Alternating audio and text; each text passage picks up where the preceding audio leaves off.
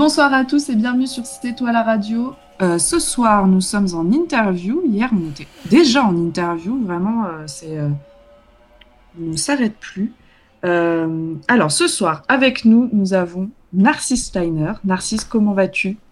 Eh ben bonsoir, bonsoir le chat. Merci de m'accueillir. Eh ben ça va très bien. Je suis très content Ben, d'être écoute- avec vous. Bah, Merci à toi d'avoir accepté notre invitation parce que euh, tu aurais pu refuser et je suis ravie que tu aies accepté puisque tu es le premier artiste peintre que nous recevons et euh, j'avais à cœur qu'on parle de cette euh, technique artistique donc je suis très contente que tu aies accepté. Et ce soir pour nous accompagner nous avons euh, notre chère Mara qui sera là à la réelle et qui sera là aussi pour poser des questions. Mara, comment ça va? Toujours là, merci. Bonjour à tous. euh, bienvenue à tout le monde. Merci, euh, merci Oliver pour ton host, comme d'habitude, toujours là, fidèle au poste. Merci. Et merci Narcisse d'être là. hein, C'est trop cool. Eh ben pas de quoi, ça me fait plaisir. Et Alors je vois que le chat ouais, est déjà. On a Mizu qui est là déjà. Bonsoir Mizu.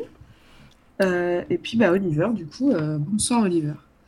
Euh, alors je sais que les gens vont avoir de la pub un peu, donc euh, je vais essayer de meubler euh, le temps que les gens arrivent. Est-ce que nous avons eu des nouveaux follow, Mara, depuis hier? Alors oui, hier je suis allée faire un tour sur, sur le stream de Opus avec euh, 3, 4 ou 5 U, je sais plus. Il streamait, bah, il le jeu que Gab avait, avait parlé sur notre, euh, sur euh, notre podcast, tu sais, euh, Faster Than Light. Ouais, FTL. FTL, il streamait sur ça et du coup on a discuté et tout. Et donc euh, il nous a amené euh, donc lui il nous suivait déjà. Et entre temps on a eu Esprism Esprism qui nous a suivis. Merci à toi je sais pas s'il est là. Frisk Frisk qui est aussi une chaîne une chaîne Twitch. Et Colo tout à l'heure C H O L O voilà et bonjour Gengis tout le monde arrive Et bonjour. Gengis. Super, cool. Alors, qu'est-ce que voulait nous dire Oliver? Je vois qu'il veut nous dire quelque chose. Euh, Et après, on démarre, Oliver. Nous attendons, nous attendons ce que tu as à nous dire. J'ai peur. Moi, moi aussi, euh, J'attends la private joke ou quelque chose comme ça. je sais pas. Vous voyez la chaîne qui vous a suivi. Vous voyez la chaîne qui vous a suivi. Le nom, voilà. Hein cette personne essaye de communiquer, mais nous nous ne comprenons pas. Euh, Vous voyez- ah, oui, tu je- parles de la chaîne dont tu viens de parler, Mara, peut-être. Ah oui, ah d'accord. Oui, Il oui, faut- dont ok, il faut oui. pas dire le nom, ok Ok. Elle est venue chez toi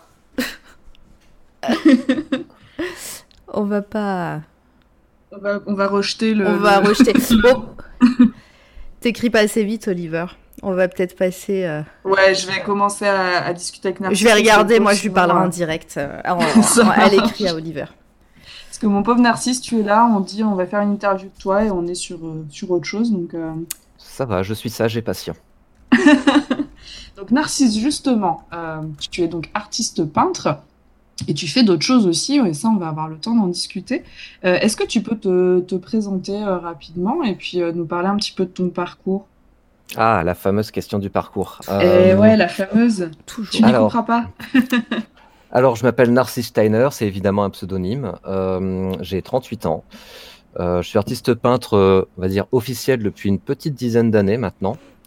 Euh, J'ai suivi un cursus littéraire jusqu'au bac. Euh, je n'ai pas fait d'études par la suite. La seule école vaguement artistique que j'ai suivie, c'était dans ma petite vingtaine, c'était une école de maquillage artistique, mais j'ai pas poursuivi là-dedans parce que le milieu de la mode, je sais pas ce qui m'a pris, euh, ce qui m'est passé par la tête ce jour-là, mais c'est pas pour moi.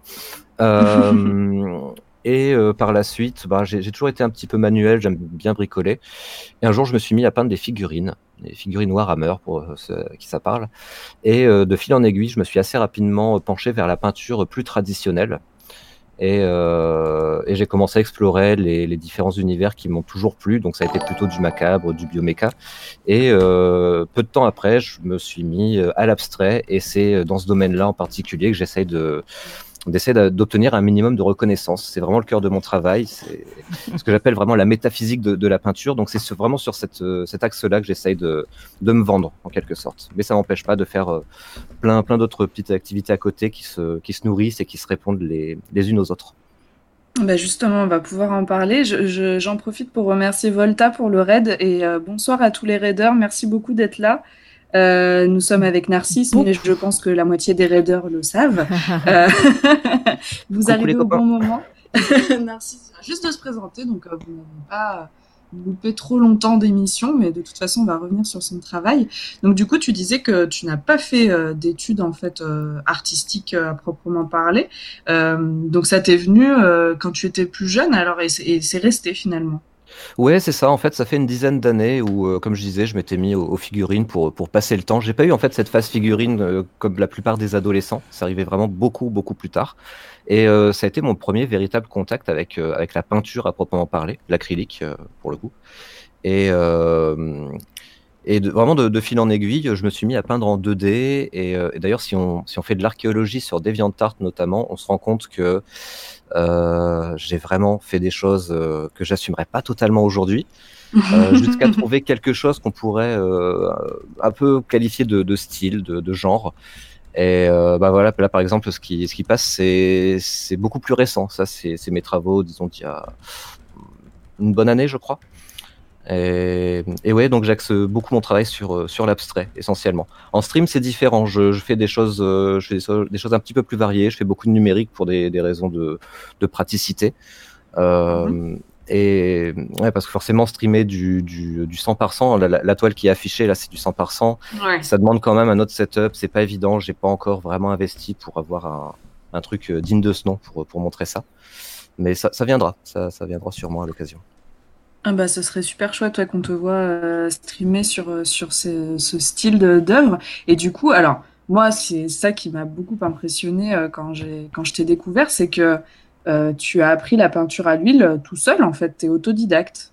Oui, alors justement, j'en profite pour dire que la peinture à l'huile, je pense qu'elle a, comment dire, elle souffre un petit peu de, ses, de, de son aura de noblesse comme si la peinture à l'huile c'était la peinture, euh, ouais, des la, la reine des peintures. Ouais, ouais c'était ça, les, les, peintres, les peintres flamands. On a l'impression que c'est quelque, quelque chose de très presque mystique ou alchimique. Mm -hmm. Et, euh, et c'est un peu dommage parce que je me rends compte qu'il y a plein de gens qui sont hyper doués et qui, euh, qui ont juste peur d'essayer la peinture à l'huile parce qu'il y a peut-être un a priori sur sa, sur sa prétendue difficulté. Il y a une, il y a une logique à avoir avec, euh, avec la peinture à l'huile, mais c'est très très loin d'être aussi difficile que, que ce qu'on imagine. Et euh, c'est vrai que je profite justement du, stream pour pouvoir parler de cette technique-là, qui moi est mon médium de cœur, euh, et essayer d'encourager des gens euh, à, l'essayer, au moins l'essayer. Mais c'est vraiment très très loin d'être aussi difficile que ce qu'on qu prétend. Bah, c'est vrai que euh, moi, pour avoir étudié l'histoire de l'art, euh, c'est quand même une peinture qu'on associe aux grands maîtres, euh, qu'on voit au Louvre, qu'on voit dans les grands musées. Et du coup, je pense que ça peut faire peur à beaucoup de personnes et que c'est plus facile de se tourner vers de l'acrylique ou de l'aquarelle, bien que ce soit aussi des techniques qui soient pas si faciles que ça, et pourtant très accessibles aussi. Mais comment tu es venu à l'huile du coup? Parce que tu disais que les figurines c'était plutôt de l'acrylique. Comment comment ça t'est venu cette envie de travailler avec la peinture à l'huile? Alors en fait, euh, pendant que je travaillais sur mes figurines, j'essayais de comprendre comment on faisait des dégradés. Et les, dég les dégradés euh, à l'acrylique, en général, euh, surtout sur des, des choses avec un format aussi petit que les figurines, on les fait en bande. C'est-à-dire que vous allez prendre vraiment des dégradés de couleurs, une couleur de plus en plus claire ou de plus en plus foncée, et vous mettez des couches successives qui vont se chevaucher les unes les, unes les autres, jusqu'à ce que ce soit indiscernable à l'œil nu. Hum, alors que pour moi, assez instinctivement, quand je fonds des couleurs, j'aime bien pouvoir les fondre l'une dans l'autre assez, euh, naturellement. Et, euh, et, je me suis tourné vers des, médiums hein, qu'on appelle bah, notamment euh, un, retardateur de séchage qui me permettait de bosser une peinture un peu plus épaisse et la, fondre avant qu'elle ne, sèche. Et, et, de fil en aiguille, je me suis dit, mais, mais je suis con, pourquoi je ne prendrais pas une peinture qui naturellement sèche plus lentement? Mmh. Et j'ai importé ces techniques-là après quand je suis passé à, à la peinture sur papier. Et, euh, et, je me suis dit, bah, je vais prendre un petit tube d'huile et je vais voir ce que ça donne. Et là, en fait, le toucher de l'huile, son odeur, la, la, façon dont ça réagit sous le pinceau, je me suis dit, ok, c'est ça qu'il me faut. Et, à partir de là, j'ai un peu, j'ai un peu poussé la technique et, euh, j'ai appris tout seul en, en regardant des tutos, euh, en lisant beaucoup. Il faut comprendre un peu la chimie en fait de la, de la peinture à l'huile et après ça devient, ça devient hyper, hyper intuitif. Quoi. Bah, je pense que effectivement, comme tu le dis, là, la chimie, clairement, c'est ça parce que euh, ben, on sait que l'huile, ça réagit à certains produits, etc. Euh, et je pense, enfin, à mon avis, c'est ça qui fait peur aussi aux gens. Euh, c'est-à-dire que bah, de l'aquarelle, tu mets de l'eau et basta. Alors, c'est très réducteur, mais c'est pas, pas ça que je veux dire. Alors que l'huile, ça demande quand même une connaissance un peu plus malgré tout de. Ouais, ouais, ouais, il faut avoir quelques petites notions de chimie de base et, euh, et après ça, ça, roule tout seul. Il faut juste comprendre ce qu'est un corps gras, ce qu'est un corps maigre. Il faut comprendre la, les, mécanismes en fait de séchage de, de l'huile pour pas faire de conneries. Euh, mais l'un dans l'autre, à moins de vouloir vraiment faire de la grosse reproduction. Euh, ou vraiment des, des, œuvres qui se rapprochent des, des œuvres des maîtres flamands, on n'a pas besoin de passer des mois et des mois et des mois sur une peinture à l'huile. Il existe plein de médiums actuellement qui accélèrent le, le séchage, euh, qui vont permettre de, peindre en couche fine. Euh, on peut même faire de la peinture dite à la prima, c'est-à-dire vous travaillez en une seule couche, en, fondant les couleurs les unes, les unes dans les autres. C'est globalement ce que je fais quand je peins sur papier avec, euh, avec mes petits monstres, par exemple. Mm-hmm. et la, peinture, elle est, elle est, finie en 2-3 jours, quoi, grand max. Donc pour moi, je suis vraiment partisan de l'idée que c'est c'est la nécessité qui va nous pousser vers un, vers un outil en particulier. C'est-à-dire que si vous n'éprouvez aucun besoin euh, d'utiliser la peinture à l'huile, il y a peu de chances que ça vous séduise. Mais à un moment, quand vous dites, ah, mm. moi, ce que j'aimerais, ce serait de pouvoir peindre un petit peu épais et, euh, et, pouvoir fondre naturellement, faire des magnifiques dégradés en fondant la couleur euh, avec, avec l'autre couleur à côté, et eh ben, essayez l'huile, c'est exactement ce dont vous allez avoir besoin. C'est comme ça que moi, j'ai abordé le truc au final. Oui, finalement, c'est tu avais une idée de ce que tu voulais comme rendu, et en fait, tu as trouvé. comme rendu et comme méthode d'application. C'est ça. Ouais, c'est ça. Mm. Donc c'est comme ça, toi, que ça t'est venu. Alors là, on voit euh, défiler quelques-unes de tes œuvres. Euh, donc tu travailles l'abstrait, tu nous le disais. Euh, est-ce que c'est des choses comment tu comment tu appréhendes l'abstrait? Parce que c'est quand même quelque chose qui est pas toujours évident pour tout le monde hein, parce que là tu cumules deux choses qui sont dures pour les gens je trouve l'huile et l'abstrait. du coup est-ce que c'est des choses qui sortent de ta tête? Est-ce que c'est des choses que tu as vues? Est-ce que c'est des choses que tu ressens? Est-ce que comment tu t'inspires sur ces abstraits là c'est une excellente question. Je serais bien en peine de, te répondre euh, précisément sur ce point-là. Là, je me sens obligé de, citer Soulage qui expliquait lui-même que c'est bien souvent ce que lui-même est en train de peindre qui lui explique ce qu'il est en train de peindre. Il, il apprend euh, son propre mmh. travail en peignant. C'est-à-dire qu'il n'a pas d'idée euh, précise en tête. Je suis un petit peu dans ce registre-là.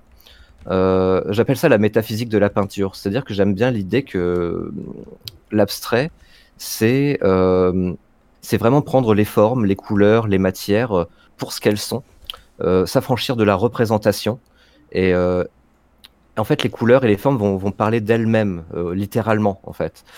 Et j'ai pas, j'ai pas vraiment d'inspiration, dans le sens où j'ai pas d'inspiration visuelle à proprement parler, mais je raisonne beaucoup en termes, en termes d'ambiance, en termes d'atmosphère. C'est vraiment le, maître mot dans, dans, mon travail la plupart du temps, surtout en abstrait.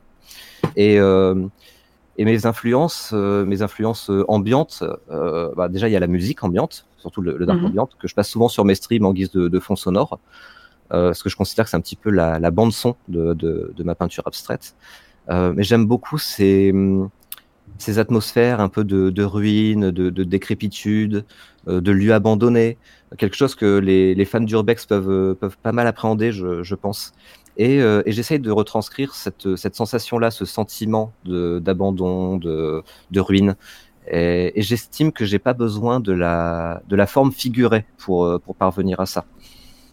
Non, clairement, euh, quand, on voit tes œuvres, clairement, t'as pas besoin du figuratif euh, pour exprimer ce que, enfin, voilà, quand on voit ce que tu, ce que tu, ce que ça rend, euh, c'est vrai que on sent qu'il y a une sensation euh, plus qu'un truc figuratif que tu voulais expliquer. Et ça, tu en parlais l'autre jour dans ton stream, lorsqu'on parlait de, du fait de mettre une un titre à une œuvre ou, ou d'interpréter forcément ce qu'on voit. Ouais, ouais, tout à fait. C'est toujours un gros problème. Parce que je trouvais que ta, réflexion était hyper intéressante là-dessus et, je te rejoins beaucoup. Donc, je trouvais ça hyper intéressant qu'on puisse en parler ce soir aussi. Oui, en fait, l'idée, euh, de titrer une œuvre, c'est déjà orienter le, regard du spectateur, ce qui peut être très très intéressant parce que ça permet d'avoir une petite béquille pour euh, entrer dans l'œuvre. Mais quand justement, moi par exemple, j'ai ce discours euh, de ne pas chercher à interpréter ce qu'on a sous les yeux, parce qu'en fait, on va s'enfermer dans, un, dans une espèce de, tunnel de réflexion et on passe à côté de l'essentiel. Je suis vraiment dans, plutôt dans l'évocation. Euh, J'essaie de provoquer un, vrai sentiment, pas, euh, pas de dissimuler des codes, pas de provoquer une lecture un peu forcée. Et le problème, c'est que pour des raisons de confort et d'identification, parfois je suis tenu de, de, donner un nom à mes œuvres ou à mes séries. Et euh, malgré tout, euh, ben, j'en viens à à contrarier, à faire une, entour, une entorse à mon, à mon discours.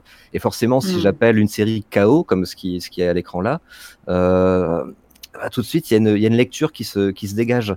Euh, si j'appelle, euh, je sais, je sais pas, j'ai pas d'exemple en tête, mais parfois ça me vient spontanément, mais idéalement j'aime bien ne pas avoir à les, à, à, les titrer. Je veux pas trop guider le l'œil du, du, spectateur et, et son, son, ressenti. Encore une fois, j'essaye vraiment le moins possible de parler d'interprétation. Je voudrais que le, le spectateur mmh. il, il, ressente une ambiance, euh, parce que le, le, même, le mot même d'ambiance, il est hyper intéressant, parce que comment on définit une ambiance? Quand on dit euh, ah je suis arrivé à telle soirée, il y avait une bonne ambiance ou ah euh, je suis allé là-bas et ah c'était une sale ambiance. Comment on définit en fait mmh. une ambiance? L'ambiance elle est déjà hyper abstraite en soi. C'est vraiment une, une, masse de stimuli, de, de, petites choses comme ça qui s'accumulent et, et, dans notre tête on va appeler ça une, une ambiance. Et c'est difficile à appréhender. Et je pense que l'art abstrait, en tout cas ma, ma, peinture, elle, elle cherche, elle cherche ça en fait. Elle cherche à retranscrire une ambiance, ce qu'on qu peut mmh. faire par les mots. Et là, j'essaie de le faire par, par la couleur, par la texture, euh, par, par le, le, ressenti atmosphérique de, de la chose. Oui, c'est ce que j'allais dire. Une ambiance, c'est aussi quelque chose qui se ressent. Et, euh, et, et, en plus, chaque personne ne ressent pas la même chose. Et donc, euh, toi, tu peux avoir passé une super soirée dans une super ambiance et quelqu'un euh, peut ne pas du tout l'avoir perçu de la même manière. Donc, euh, c'est ça qui est intéressant dans l'art aussi, je trouve, et notamment dans l'abstrait. C'est que chacun peut aussi euh, ressentir les choses selon ce que lui a vécu et ce que lui a envie de voir. Et, et je trouve que c'est en ça que je te rejoins sur cette idée de pas forcément titrer une œuvre ou, ou de pas trop orienter. Euh, je trouve que c'est euh, tout à ton honneur de ne pas vouloir faire ça. Après, je sais que donc tu es en galerie, tu as un galeriste qui expose tes œuvres et qui les vend, euh, si je dis pas de bêtises. Qui essaye tant bien que mal de les vendre. et, euh, et je, je lui en veux pas du tout, mais oui, oui, oui, je suis en galerie depuis l'année dernière. Donc ta galerie, la galerie qui t'expose se trouve à Strasbourg, je crois. C'est ça, c'est au 8, euh, au premier, pardon, au premier rue de la Chaîne à Strasbourg. Ça s'appelle Curious Eye. Bon, très bien. Alors, euh, notez bien tout le monde, hein, si vous avez envie de vous offrir une euh, jolie toile. Euh, et là, moi, je me rends pas trop compte les dimensions de tes toiles. Tout à l'heure, tu disais que c'était une 100 par 100. Est-ce que tu travailles sur plus grand ou est-ce que c'est à peu près le genre de dimension que tu utilises? Maximum, je travaille sur du 100 par 100. J'aime bien le 80 par 100, mais j'essaye de pas dépasser ces dimensions-là parce que forcément, je vis en banlieue parisienne, je vis dans 35 mètres carrés. Il arrive un moment où logistiquement, ça devient problématique non seulement de transformer tous les jours son, son salon en atelier, oui. et surtout au bout d'un moment, c'est de, de, les stocker. Parce que mine de mmh. rien, ça, ça commence à s'accumuler. J'ai beau en mettre le maximum sur les murs, j'ai plus de place. Donc euh, récemment, je me suis, euh, je me suis remis plutôt à faire des petits formats, euh, genre A4 ou grand maximum format raisin, qui vont être plus pratiques à stocker, qui permettent aussi euh, substantiellement de faire baisser le prix. Donc, si quelqu'un a un coup de cœur, je veux pas qu'il se saigne au cas de veine pour, pour pouvoir s'offrir un, un, Steiner, par exemple. Euh, et surtout, ça me permet notamment de, de pouvoir montrer ça en, en, live, notamment puisque je peux travailler sur mon bureau avec la caméra au-dessus et, et, on voit le, on voit le geste. Et la question du geste, elle est importante parce que forcément, le geste n'est pas du tout le même quand je bosse sur un 100% que quand je bosse sur un format A4. Mais idéalement, ouais, idéalement ma, ma, peinture, j'ai l'impression qu'elle s'exprime quand même beaucoup plus sur un grand format parce qu'il y a bah, la dimension, elle compte. Quand on est devant un 100 par 100, c'est forcément pas la même chose physiquement. L'engagement physique envers la toile, il n'est pas le même sur un 100 par 100 que sur, euh, sur un format A4. Donc euh, pour moi, c'est une ouais. dimension euh, intéressante. Oui, ouais, tout à fait. Et puis comme tu le dis, ben, de manière pour la logistique, effectivement, si tu habites dans 35 mètres carrés, on est vite envahi par, euh, par les toiles. Et euh, c'est vrai que si tu arrives à en envoyer le plus possible chez ton galeriste. il y en a déjà pas mal. Quoi. Maintenant, faut il faut qu'il s'en débarrasse parce que sa place n'est pas élastique non plus. Donc, euh... Voilà, c'est ça. Donc, achetez des toiles de Narcisse Steiner, je vous y encourage. Euh, et là, tu parlais euh, de Twitch. comment, comment ça t'est venu l'idée de, de dire bah, je vais streamer, je vais montrer ce que je fais en live sur, sur Twitch? Alors, je pense qu'il y a beaucoup de gens ici, là, dans, dans le chat. Alors, je vois qu'il y, a les- les- il y a- les copains qui sont là et qui ont tous, euh, d'une façon ou d'une autre, suivi ce même, euh, ce même parcours.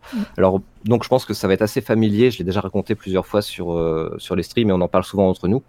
Moi, j'ai eu un premier contact avec Twitch il y a quelques années et je pense que je m'étais euh, créé un compte très vite fait pour suivre euh, une quelconque conférence pour, euh, pour un nouveau Elder Scrolls ou un truc comme ça.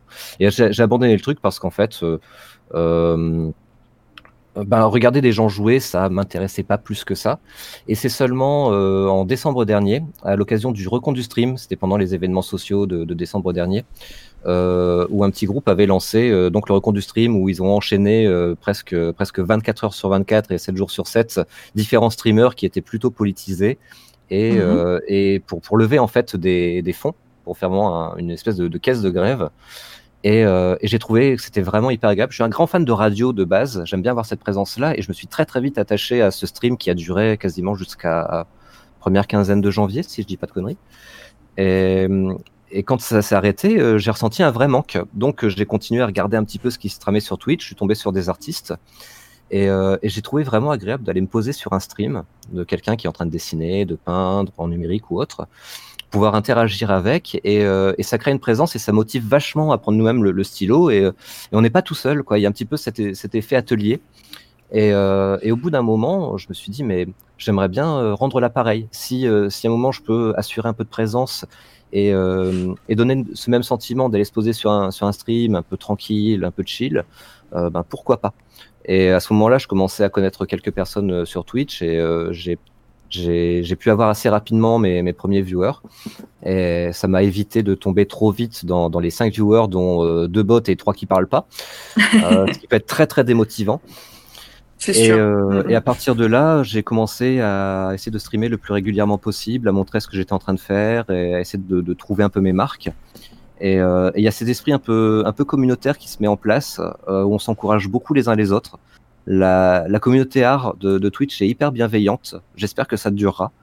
Et, Mhm. euh, et donc voilà, c'est comme ça que je, m'y suis mis. Et, euh, et ça, ça permet vraiment d'avoir accès à euh, déjà à des artistes que j'aurais probablement jamais connus par d'autres biais. Et ben, évidemment de parler de mon propre travail et surtout de pouvoir interagir directement avec, avec ces, ces personnes-là. Et ça, c'est vraiment super agréable. Je fais souvent le, le lien avec le sentiment que j'ai pu avoir il y a des années et des années de ça, à l'époque euh, bénie des, des forums et des chats, euh, Mhm. avant l'ère des réseaux sociaux, où il y avait vraiment Ouais. ce, ce même sentiment communautaire, où on retrouve un peu les mêmes gens, on se connaît, on commence à avoir limite notre, notre propre jargon, on a nos habitudes, nos routines, et j'aime j'aime beaucoup ça en fait.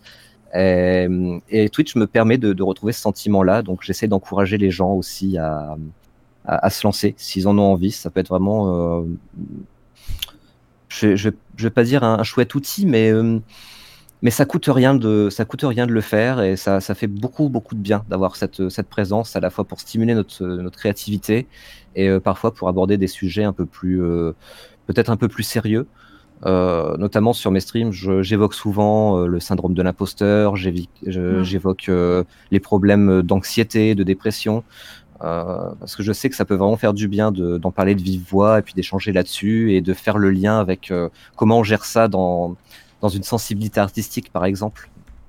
Ouais, et puis comme euh, parfois quand on est artiste, on est un peu isolé euh, parce que bah, on travaille dans son atelier ou dans son appartement ou dans son appart-atelier euh, et euh, on peut pas forcément être dans un atelier avec plein de gens et tout. Et je pense que c'est aussi ça euh, la force de Twitch, c'est que comme tu le dis, on peut regarder un artiste en train de travailler, le mettre en fond et, et soi-même travailler sur sur ses, sur son taf. Et c'est vrai que c'est quand même hyper agréable. C'est exactement Et- ça. C'est exactement ça. C'est l'ambiance atelier sans les inconvénients de devoir se trouver un local et, euh, et on n'a pas nécessairement tous envie non plus de, de se déplacer avec notre matos. Enfin, moi, ce serait très problématique pour moi de, de, de me déplacer à, à l'autre bout de Paris pour, pour trouver un atelier. Ce serait très chouette, hein. mais c'est compliqué pour moi de, de sortir, d'être avec, euh, avec des gens physiquement trop longtemps. Et pour moi, Mhm. Twitch, c'est vraiment un, c'est vraiment une fenêtre euh, extraordinaire sur euh, justement pour, pour briser un petit peu cet isolement que je vis très bien hein, de tempérament. Je suis très très solitaire et ça me va très bien. Mais euh, mine de rien, j'aime bien savoir que j'ai accès aussi à un peu de sociabilisation sans trop m'engager euh, énergiquement là-dedans. Je comprends tout à fait. Et euh, on voyait là euh, de plus près certaines de tes toiles. Euh, je me demandais si tu travaillais au pinceau ou au couteau ou les deux ou autre chose. Le- bah, les trois. les trois. Je travaille avec, euh, avec, avec à peu près tout ce qui me passe sous la main. Euh, en fait, euh, j'ai peint énormément à l'acrylique. En, en vrai, je, je dis que je peins à l'huile, mais la plupart de mes, mes anciennes séries abstraites sont, sont réalisées à l'acrylique pour des. Parce qu'en fait, je, je cherchais certains rendus qui étaient beaucoup plus aisés à obtenir avec l'acrylique. Par exemple, charger sa peinture avec, euh, avec des matières pour créer des, des, des vrais effets d'épaisseur. Ce qui est quand même beaucoup plus risqué à faire avec, euh, avec de l'huile parce que le temps de séchage s'en trouve euh, considérablement rallongé. Ouais. Et euh, quand je peignais à- essentiellement à l'acrylique, oui, j'utilisais beaucoup de, de spatules, de couteaux pour, pour les effets de matière. Depuis que je peins à, à l'huile sur mes abstraits, euh, déjà on voit que le rendu n'est pas du tout le même. Euh, là où j'étais dans quelque chose de très, de très, très déchiré, très anguleux, euh, très contrasté dans, dans mes abstraits à l'acrylique, euh, l'huile m'a permis d'avoir des rendus beaucoup plus euh, crépusculaires, brumeux, beaucoup plus fondus, euh, avec des, des effets de, de transparence et de, de profondeur de lumière que je pas obtenir avec autre chose que, que, que l'huile. Donc euh, là, j'en reviens au pinceau traditionnel. Généralement, je dépense pas une fortune pour, euh, pour mes brosses et pinceaux. Euh, souvent, c'est des, des pinceaux de bricolage que vous achetez par, par lot de 10 euh, dans n'importe quel, n'importe quel magasin de bricolage. hein. ça, ça me suffit amplement. Euh, des brosses à rechampir, par exemple, vous savez, c'est ces brosses un peu pointues qu'on qu'on utilise pour peindre les, les angles des murs. Euh, Mhm. je- J'aime bien en fait cette école de la démerde, de peindre avec ce qu'on a sous, sous les mains. Ça, ça fonctionne, ça fonctionne très bien. Quoi. Et Euh, euh, essentiellement, voilà, c'est avec ce que j'ai sous la main. quoi. ouais, c'est ça. Et je pense que c'est aussi ta force euh, de pas avoir fait d'école finalement, et que du coup, euh, bah, tu as été à l'école de la démerde. Et parfois, on Ouais, c'est ça, c'est je- l'école de la vie, quoi. C'est ça. Mais je crois qu'on en parlait avec Dacroc, ou je sais plus. Je crois que c'était avec Dacroc, justement, que parfois, quand on fait une école d'art, on est un peu formaté et qu'on a du mal, du coup, à se sortir de ce qu'on a appris.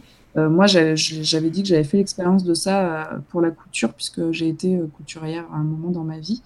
Et que, bah, avant, de, avant de faire un CAP couture, je me démerdais. Et une fois que j'ai eu fait cette formation et que j'ai fait de la lingerie de luxe, et ben, j'arrivais plus à, à faire des trucs euh, moins bien et euh, ça m'a complètement euh, coupé donc je trouve que c'est chouette aussi d'avoir ce truc là de d'explorer par soi-même aussi une technique c'est un vaste débat, hein. c'est un vaste débat, euh, vraiment ce- cette espèce de, de, de fausse guéguerre entre euh, les gens qui sortent des écoles et, euh, et les autodidactes.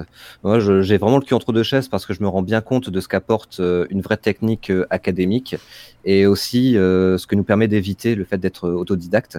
Et j'ai un exemple assez, assez intéressant à ce niveau-là. Enfin, alors attention, c'est des statistiques à la louche, hein. mais il y, a, quelques années, j'ai travaillé dans, un, dans une boutique de fourniture pour artistes euh, à Paris.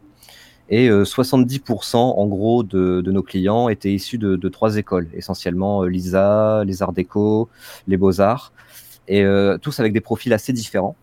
Et, je me souviens particulièrement des, élèves des Beaux-Arts qui venaient, euh, qui venaient nous voir. Euh, alors, incontestablement, c'était des, des gens qui avaient un, niveau extraordinaire, Euh, mais sur, euh, oh, je sais pas combien j'en ai vu, mais à, à la louche, euh, sur les, les 80 réguliers qui, qui venaient euh, et qui nous montraient leur travail, parce qu'ils aimaient bien quand même euh, nous montrer un petit peu ce qu'ils faisaient avec ce qu'ils nous achetaient, au final, ça faisait plaisir. Mhm. Euh, il y en a peut-être euh, quatre ou cinq qui euh, se détachaient vraiment du lot, où vraiment on sentait que les mecs, ils avaient, euh, ils s'étaient appropriés ces outils-là, ces techniques-là, et ils en avaient fait quelque chose de personnel, là où les autres finalement étaient très très engoncés dans leur euh, dans leur technique, qui est hyper rassurante, hein, parce que finalement on sait que ce qu'ils vont faire c'est joli, bien sûr Mhm. et, euh, et ils ont énormément de mal à, à réutiliser, à, à recycler ces outils-là euh, pour faire quelque chose de, de personnel. À l'inverse, un autodidacte, euh, eh ben, il va galérer pendant des années pour faire des choses qu'il aurait peut-être appris en 15 jours sur, euh, enfin, dans, dans n'importe quel atelier ou école, mais euh, il garde cette, cette liberté, euh, cette liberté de, de style. Euh, et il va apprendre, enfin, je parle, enfin, je dis il, mais pour le coup, je parle vraiment de mon, mon cas propre. J'apprends vraiment par, par essai-erreur. Un autre exemple que je voudrais citer pour ça, c'est qu'un truc récurrent dans la peinture à l'huile, c'est qu'on dit toujours la règle d'or, c'est vous peignez gras sur maigre. Euh, et c'est c'est assez, assez obscur en fait dit comme ça, mais l'idée c'est que vous, vous allez toujours mettre une peinture euh, plus maigre, donc c'est-à-dire plus diluée à la térébenthine, euh, en, en- en sous-couche, et plus vous augmentez, plus vous mettez de couches sur votre peinture, plus vous allez rajouter plutôt de l'huile de lin. Et en fait, chimiquement, ça s'explique qu'une peinture maigre va sécher plus vite, et qu'une Mhm. peinture qui sèche plus vite, elle va légèrement bouger. Et si la peinture euh, sur des, des couches supérieures euh, sèche plus vite encore, elle risque de craqueler. Et là, le problème, c'est qu'en fait, personne en, en école, euh, enfin de ce que j'en ai vu, hein, en école d'art, on vous explique pas, on vous dit gras sur maigre, point, point barre, quoi. C'est très dogmatique, on vous Mhm. explique pas pourquoi.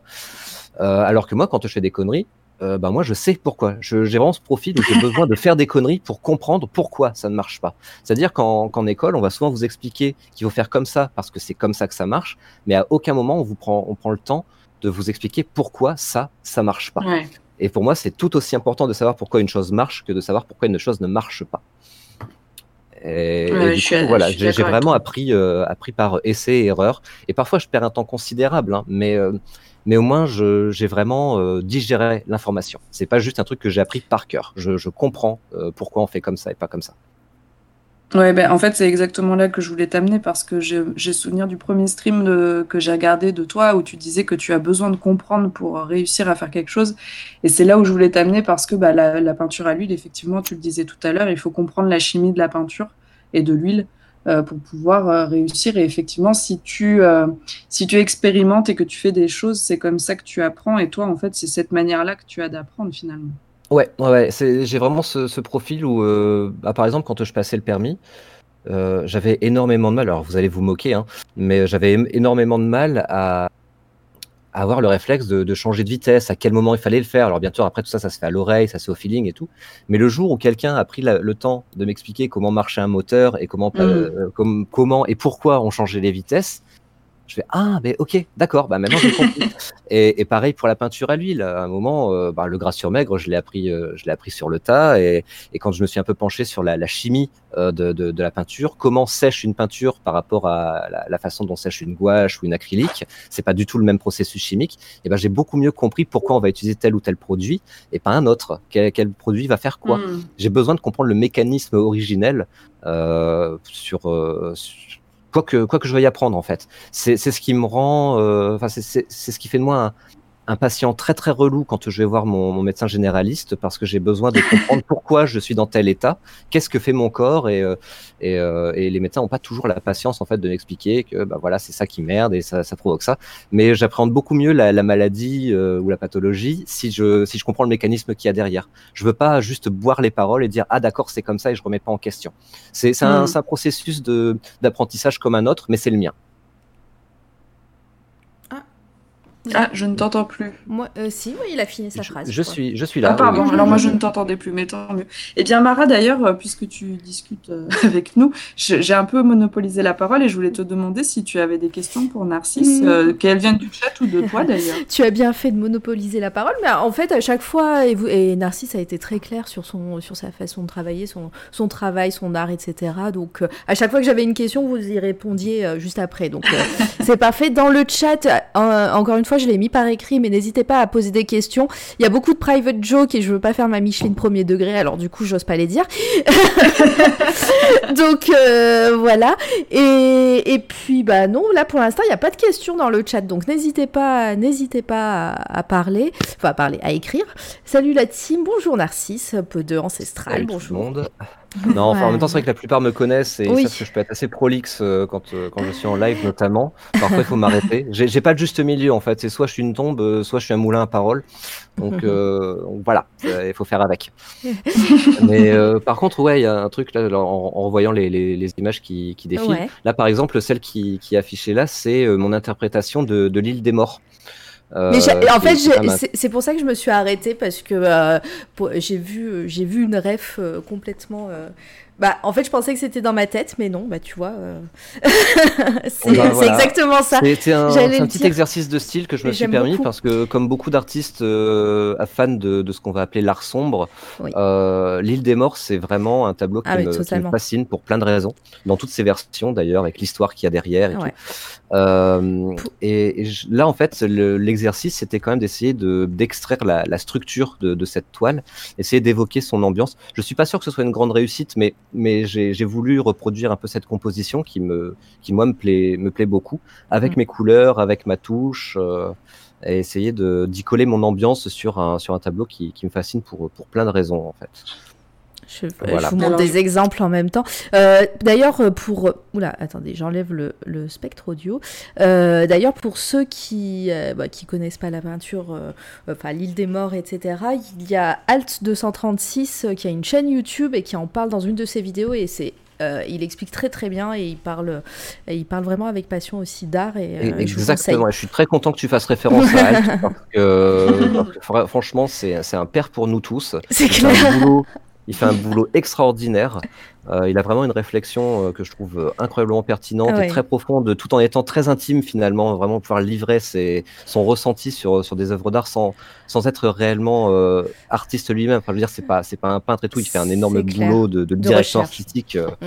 mais mais voilà, il s'approprie ça et il en parle vraiment magnifiquement. Mais, mais moi, je l'ai découvert il y a pas très peu de temps finalement. Je l'ai découvert avec Twitch parce que ben j'ai, je sais pas, Twitch m'a proposé sa chaîne.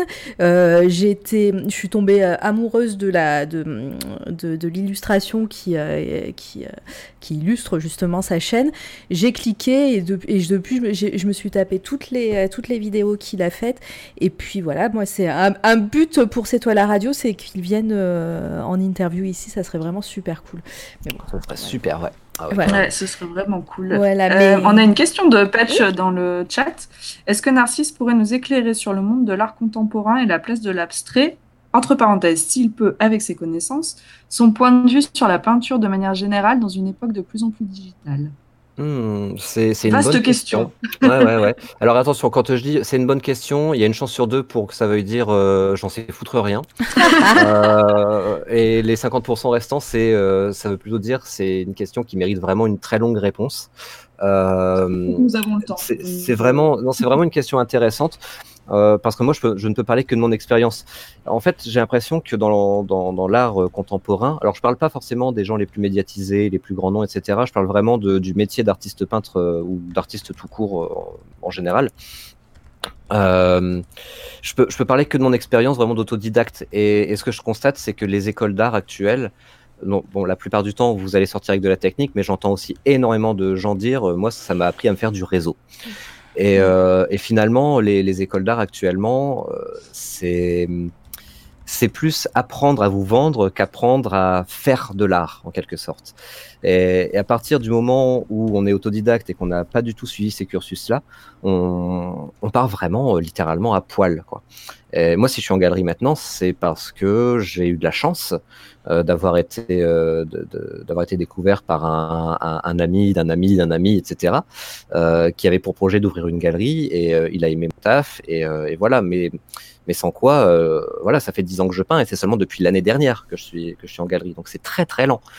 Euh, Mhm. Maintenant, la place de la peinture là-dedans, euh, surtout par opposition au digital, j'essaie de pas trop faire de, de distinction entre euh, entre les moyens d'expression. Je, je suis pas du tout de cette école, euh, genre la peinture digitale, c'est c'est pas de la vraie peinture, c'est pas du vrai art. Je pense que les buts sont sont pas tout à fait les mêmes. Moi-même, je fais je fais du numérique hein, d'ailleurs, donc je serais vraiment mal mal avisé de, de, de critiquer ce truc-là.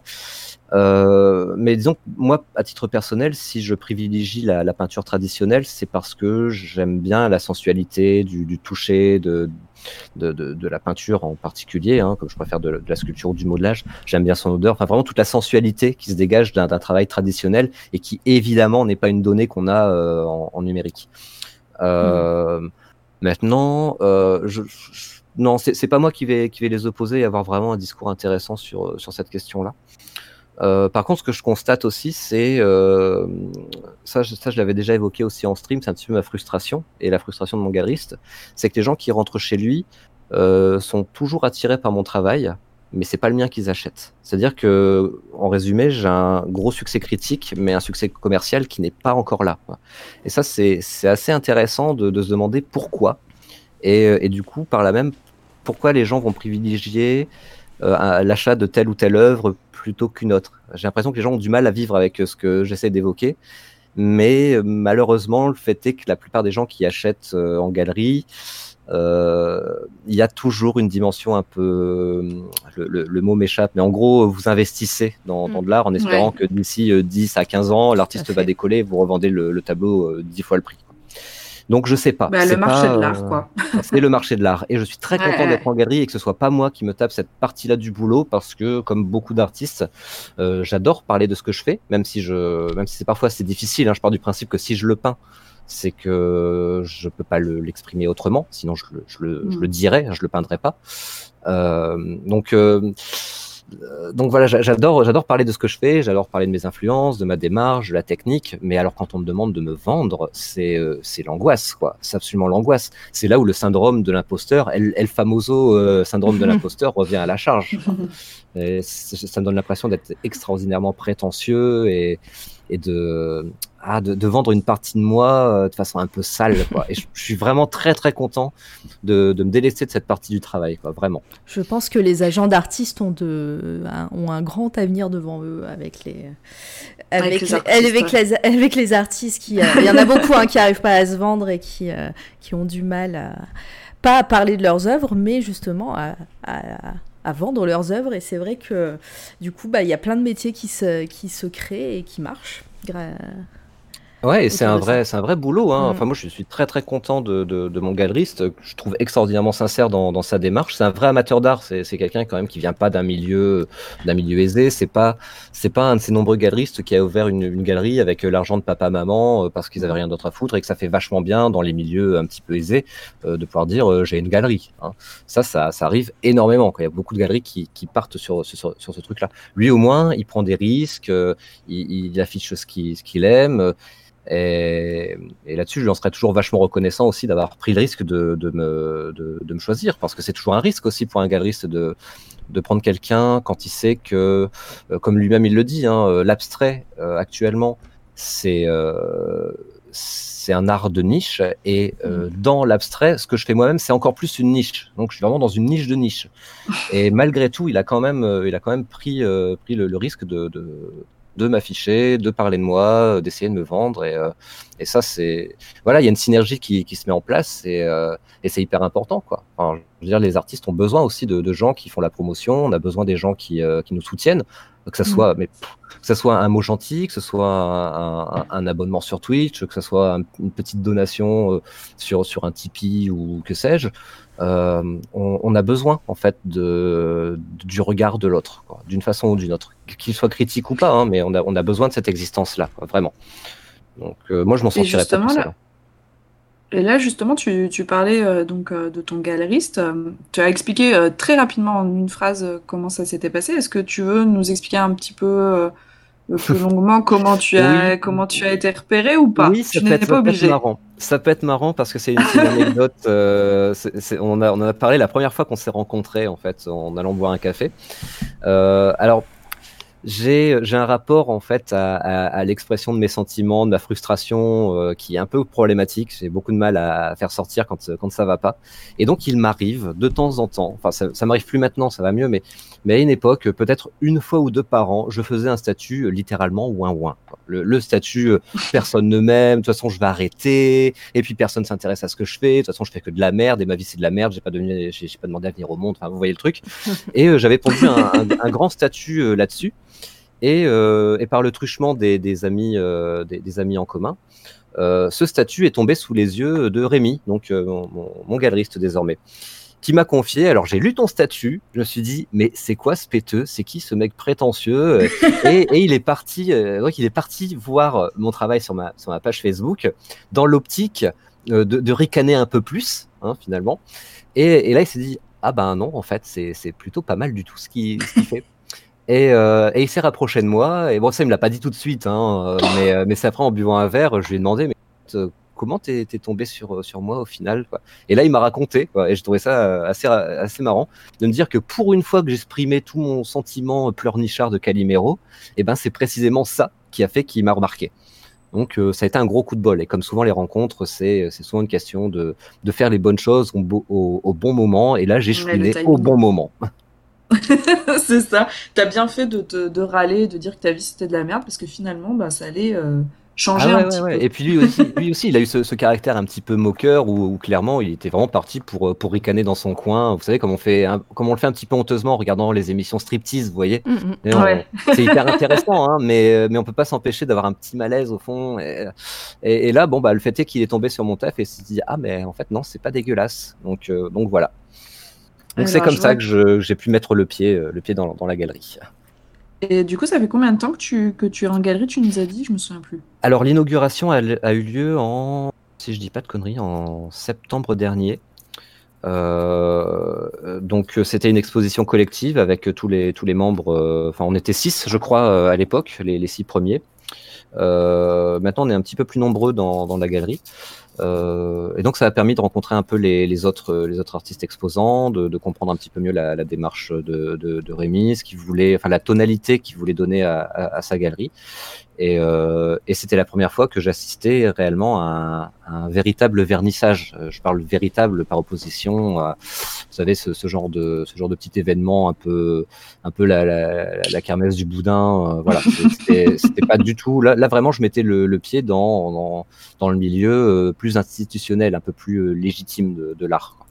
Ouais, et puis en plus, quand euh, c'est euh, c'est tes œuvres qui sont exposées pour un vernissage, euh, je pense que l'émotion doit être différente de juste aller faire un petit tour dans un. Ah, ah bah oui, oui, oui, complètement, com- complètement, complètement. Euh, Euh, Là, euh, je, je vois dans le. Pardon, je t'ai coupé, excuse-moi. Non, non, non, j'avais fini, j'avais fini. Je t'en prie. Euh, Je vois, euh, il y a Ancestral qui dit le DeviantArt qui claque. Waouh, c'est ouf, bravo.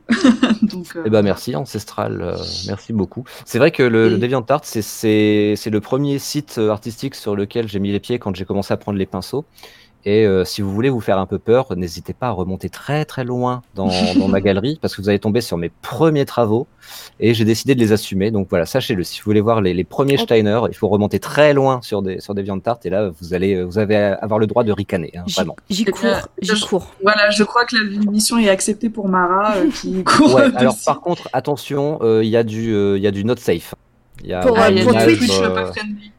Bah attends, y a- en- vais- en gros, il y a, il y a une, une peinture qui est un peu une vision un peu moderne, c'est un peu un exercice de, de l'origine du monde, soyez prévenus.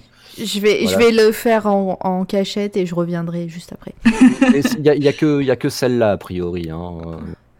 Bah, Et dès- là, on a. Ouais, Bah, tu, vas, tu vas te mettre en, en off, euh, Oui, c'est Mara, pour euh, trouver ça. Euh, on a Skippy qui dit Au-delà de la valeur financière des œuvres, si le galeriste n'a pas d'approche sensible et psychologique avec les personnes qui franchissent sa porte, c'est pas gagné selon moi. Ces aspects-là jouent beaucoup dans une vente. Ouais, c'est bah, c'est tout à fait vrai et c'est c'est ça, c'est ça le métier de galeriste en fait. hein. C'est pas juste un métier de vendeur, c'est qu'à un moment vous vendez autre chose qu'un qu'un tableau avec euh, avec de, de la peinture euh, étalée dessus. Vous vendez aussi une partie de une partie de l'âme du de l'artiste en fait. hein. Donc il a intérêt à savoir aussi euh, quelle est, quelles sont les motivations de l'artiste, euh, quel est son univers. Il doit savoir parler de ses artistes. C'est un un vrai métier quoi. C'est un vrai vrai métier. Et euh, et après, bah, il y a des petites astuces, hein, mais, mais oui, là, on, on vend de l'émotionnel. Euh, donc c'est particulier quand même comme, comme technique de vente. Et Ouais, effectivement, un, un galeriste qui aime pas qui aime pas ton taf, il va pas vraiment savoir le vendre. hein. Enfin, il le vendra pas sincèrement en tout cas. C'est ça. Et là, bah oui, il y a Astrolette qui dit il vend nos bébés. Ouais, c'est clairement ça en fait. C'est un peu euh, les, les bébés des artistes qui sont mis en galerie et, euh, Ouais. et qui- qu'il faut réussir à vendre. Alors là, on parlait de tout ce que tu fais euh, en abstrait, en huile et ce qui est exposé dans la galerie. Je sais que tout à l'heure, Mara a fait un petit tour sur ton Instagram et on a eu la chance de voir quelques-uns de tes monstres également et de tes terrariums. Est-ce que tu peux nous parler de tout ça? Euh, ok, bah alors on va rester dans la peinture pour commencer. Alors, comme je viens euh, de plutôt du, du dark art et que j'ai toujours aimé tout ce qui était bioméca, les, les trucs, euh, les trucs macabres, etc. Sachant que Giger, c'est la première personne qui m'a euh, qui m'a qui m'a fait comprendre que être artiste, c'était pas forcément rester dans le domaine des, des toiles poussiéreuses et chiantes des musées. C'est qu'on Mm. pouvait être artiste et être hyper torturé. Et depuis tout gamin, aussi longtemps que ma mémoire remonte, j'ai toujours aimé euh, les trucs d'horreur, les monstres, les extraterrestres. Ça m'a, ça a jamais provoqué de malaise chez moi. Et euh, c'est quasiment ma deuxième famille, quoi. Et, et donc j'ai, toujours quand même euh, en off euh, travaillé un peu ces trucs-là avec mes grosses lacunes techniques en dessin, mais mais j'aime bien de temps en temps bah, faire ça en numérique, faire ça en huile. Donc j'ai quand même besoin d'exprimer cette partie-là de, de, de mon univers. Euh, c'est pas des choses sur lesquelles je cherche vraiment à me vendre, mais par contre, si un jour on me demande d'illustrer une pochette d'album de métal ou de, de, choses comme ça, mais avec grand plaisir, quoi, grand plaisir. euh, alors moi, je pensais, euh, ouais, ouais, Mara, là, tout ce qui est. Ouais, là, bah voilà, on voit ce qu'il y a. côté-là. un petit peu de, un petit peu de modelage. On aperçoit aussi la guitare que j'ai fait euh, sur. euh, euh, c'est un kit en fait guitare qui coûte pas très très cher de base, et c'est un ami qui avait ça. Et, euh, et je voyais cette, cette guitare en bois brut. Je me suis dit mais tu veux pas que je la peigne? Et je suis parti avec la guitare de- démontée dans, dans le sac. Et j'ai peint ça par-dessus. Je me suis beaucoup éclaté. Donc j'aime bien faire euh, bah, de la customisation, des trucs comme ça sur ce thème-là. Euh, Ça m'a vachement éclaté. J'aime bien travailler sur des supports euh, un peu incongrus. quoi. Et là, Alors, la guitare, je la me suis guitare, vraiment. euh, Ouais, je l'avais pas vu et je trouve ça assez fou. Je vois qu'il y a Volta qui, euh, qui réagit aussi dans le chat. euh, oh la guitare, waouh! Euh, c'est clair que j'avais pas vu ça et euh, c'est hyper chouette ce que tu as fait sur cette guitare. Euh, ça fait grave penser à Cannibal Corpse. Ouais, c'est ça, euh, c'est ça. Il y a, il y a le côté organique. Alors, sachant que par exemple, je fais vraiment un distinguo entre euh, l'art euh, macabre et l'art gore, par exemple. Moi, j'aime pas trop la catégorie. Alors, tu parles de Cannibal Corpse, je trouve que c'est un, c'est un bon exemple parce que j'aime bien leur, leur pochette, mais le gore et l'horreur pour l'horreur, le, le sanglant, c'est pas mon truc en fait. C'est pas ce que j'aime montrer. Alors, bien sûr, je peins des os, je peins des crânes, je peins des, des formes qui changent, je peins des choses un peu écorchées, mais, mais euh, j'essaye, j'essaye pas de peindre du morbide. Euh, Pour moi, c'est des, c'est pas des corps euh, qui souffrent, c'est plutôt des corps qui, qui changent en fait. Il y a toujours ce rapport à, à la transition, à- aux choses qui changent. C'est, c'est vraiment des thèmes récurrents dans, dans mon travail. Et, euh, et je suis toujours un petit peu, je vais pas dire vexé ou blessé, mais ça me chiffonne un peu qu'on qualifie mon, mon travail un peu arti- hâtivement de morbide, parce que pour moi, il y a une connotation assez lourde dans le morbide. Il y a une noblesse, par contre, dans le macabre. Euh, Donc voilà, j'essaie de pas tomber dans la facilité du gore ou de ce genre de choses. Je- J'essaie de, de peindre le, le beau dans le moche, quoi. C'est enfin, le beau dans ce que les gens considèrent être dérangeant. Et c'est c'est pour ça aussi, bah, on, on y viendra tout à l'heure, hein, euh, avec, avec euh, par exemple, qui illustre parfaitement ce, ce sentiment-là à mes yeux. Non, on y reviendra carrément. Beksinski de toute façon. Ouais, ouais, on va y revenir que, que Mara, on a fait des cauchemars avant de raconter ça. Euh, mais oui, c'est vrai que tu as euh, une appétence particulière aussi pour les crânes et tu disais que tu avais un peu étudié l'anatomie justement pour, euh, pour t'améliorer là-dessus, si je dis pas de bêtises. Alors, étudier, c'est un bien grand mot, mais je m'y intéresse. Bah, tout, tout fait sens. hein. Quand on disait tout à l'heure, euh, j'aime bien euh, comprendre comment fonctionne quelque chose pour me, me l'approprier. C'est aussi valable avec, euh, avec le corps, par exemple. Et le crâne, pour moi, c'est ma zone de confort absolue, parce que je pense que j'ai à peu près compris comment ça marche. Donc, j'aime bien décliner, en fait, ce, ce, ce symbole, parce que clairement, c'est un symbole. Alors, c'est peut-être un peu suranné, c'est peut-être surexploité, mais on peut faire dire énormément de choses à un crâne, et c'est toujours une bonne base. Quand je sais pas sur quoi commencer, je, je dessine un crâne, et après, je, je l'habille. Hmm. Et c'est, je, je décline ça. Euh, donc étudier l'anatomie, c'est un bien grand mot, mais c'est vrai que depuis tout gamin, euh, j'ai toujours adoré ça. C'était une de mes premières passions. Je me souviens qu'un de mes, qu'un de mes meilleurs cadeaux de Noël que mes parents m'ont fait, c'était un de ces... Euh, je, je rêve d'en retrouver un d'ailleurs. Vous savez, ces, ces espèces de mannequins où vous avez le squelette un peu articulé, vous pouvez mettre les, les organes dedans et puis vous le recouvrez avec toute la, toute la chair en fait en, en plastique qui est, qui est un écorché. Ouais, ouais, je Et, je, je jouais plus avec ça qu'avec euh, qu'avec des Lego, quoi. Et, j'ai- toujours manipulé ce, genre de choses. Je me suis toujours abreuvé d'organes. J'aime bien com- comprendre bah, justement ce qu'on appelle la biomécanique, hein, au, sens, médical euh, du terme, savoir comment euh, les os s'emboîtent et fonctionnent les, uns avec les autres. Euh, J'aime bien savoir comment fonctionne un, corps. Et je pense qu'en peignant des, corps à ma façon, c'est aussi une façon pour moi de comprendre l'interprétation que j'en fais. Ouais, ouais, c'est, vrai que ça, rejoint tout à fait ce que tu disais, euh, le fait que tu as besoin de comprendre pour pouvoir euh, faire euh, bien les choses. Je, profite là d'avoir la parole. Merci, le Gaulois, pour ton follow. Et bienvenue, installe-toi. Je vois que tu n'étais pas dispo de suite. Et ben voilà, installe-toi. On est avec Narcisse et on discute de son travail. Et euh, alors là, on a parlé un petit peu de tes monstres. Alors, c'est pas du tout quelque chose, a priori, que tu as envie d'exploiter pour, euh, pour mettre en galerie, c'est ce que tu me disais. Non, parce qu'en fait, mon, galeriste, de toute façon, sa, galerie est orientée plutôt sur, euh, sur de l'art brut ou, ou de l'art abstrait. Donc lui, ce qui l'intéresse, c'est clairement mon, travail abstrait. Après, il me soutient sur toutes mes autres démarches. Mais, mais voilà, il comprend aussi que, que, j'ai besoin de cette partie-là de, de, de mon travail pour trouver une forme, une forme d'équilibre. Et, euh, et voilà, après, oui, pourquoi pas, mais je sais que j'ai pas forcément le niveau pour prétendre vraiment euh, sortir du lot dans, dans ce domaine-là, mais ça me fait toujours euh, hyper plaisir de, de le faire et, et, finalement je fais presque plus ça en, en live que, mm. que de l'abstrait, parce que l'abstrait ça me demande aussi parfois une, une, certaine configuration mentale en fait. J'ai besoin de, dans un état psychologique particulier pour pour vraiment vraiment être à mon affaire. Et, et c'est quelque chose qui est pas évident à streamer. Alors j'ai déjà streamé des, des, grandes toiles, mais c'est pas facile en fait. J'ai besoin d'un environnement presque plus euh, plus méditatif, j'ai envie de dire, euh, plus intellectuel, et en même temps qui me donne un lâcher prise que je peux pas forcément facilement avoir euh, quand quand je suis en interaction avec des gens. Euh, mmh. Alors quand je fais des petits formats, c'est intéressant parce que ça permet de montrer la, la technique, de montrer le, la façon dont la matière réagit. J'en profite pour distiller quelques conseils, expliquer comment fonctionne l'huile, etc. Euh, mais, euh, mais c'est vrai que je, je, prends plus de plaisir à, à, faire, euh, à faire du macabre ou du bioméca en live parce que c'est c'est moins engageant en fait euh, mentalement pour moi de, de faire ça. Je le ferais presque comme certains vont faire euh, du, du, crochet, du canevas, du tricot, enfin c'est presque ou, ou, de la figurine parce que je, je, me suis remis à la figurine il y a deux, deux, ou trois semaines. Il y a un petit peu ce côté automatique où on fait un, on fait un truc tout en étant en interaction. Là où pour l'abstrait, j'ai besoin vraiment de me plonger dans dans la confrontation avec euh, avec la toile. Ah ouais, oui, bah là, par exemple, euh, il y a mes petites, mes petites liches.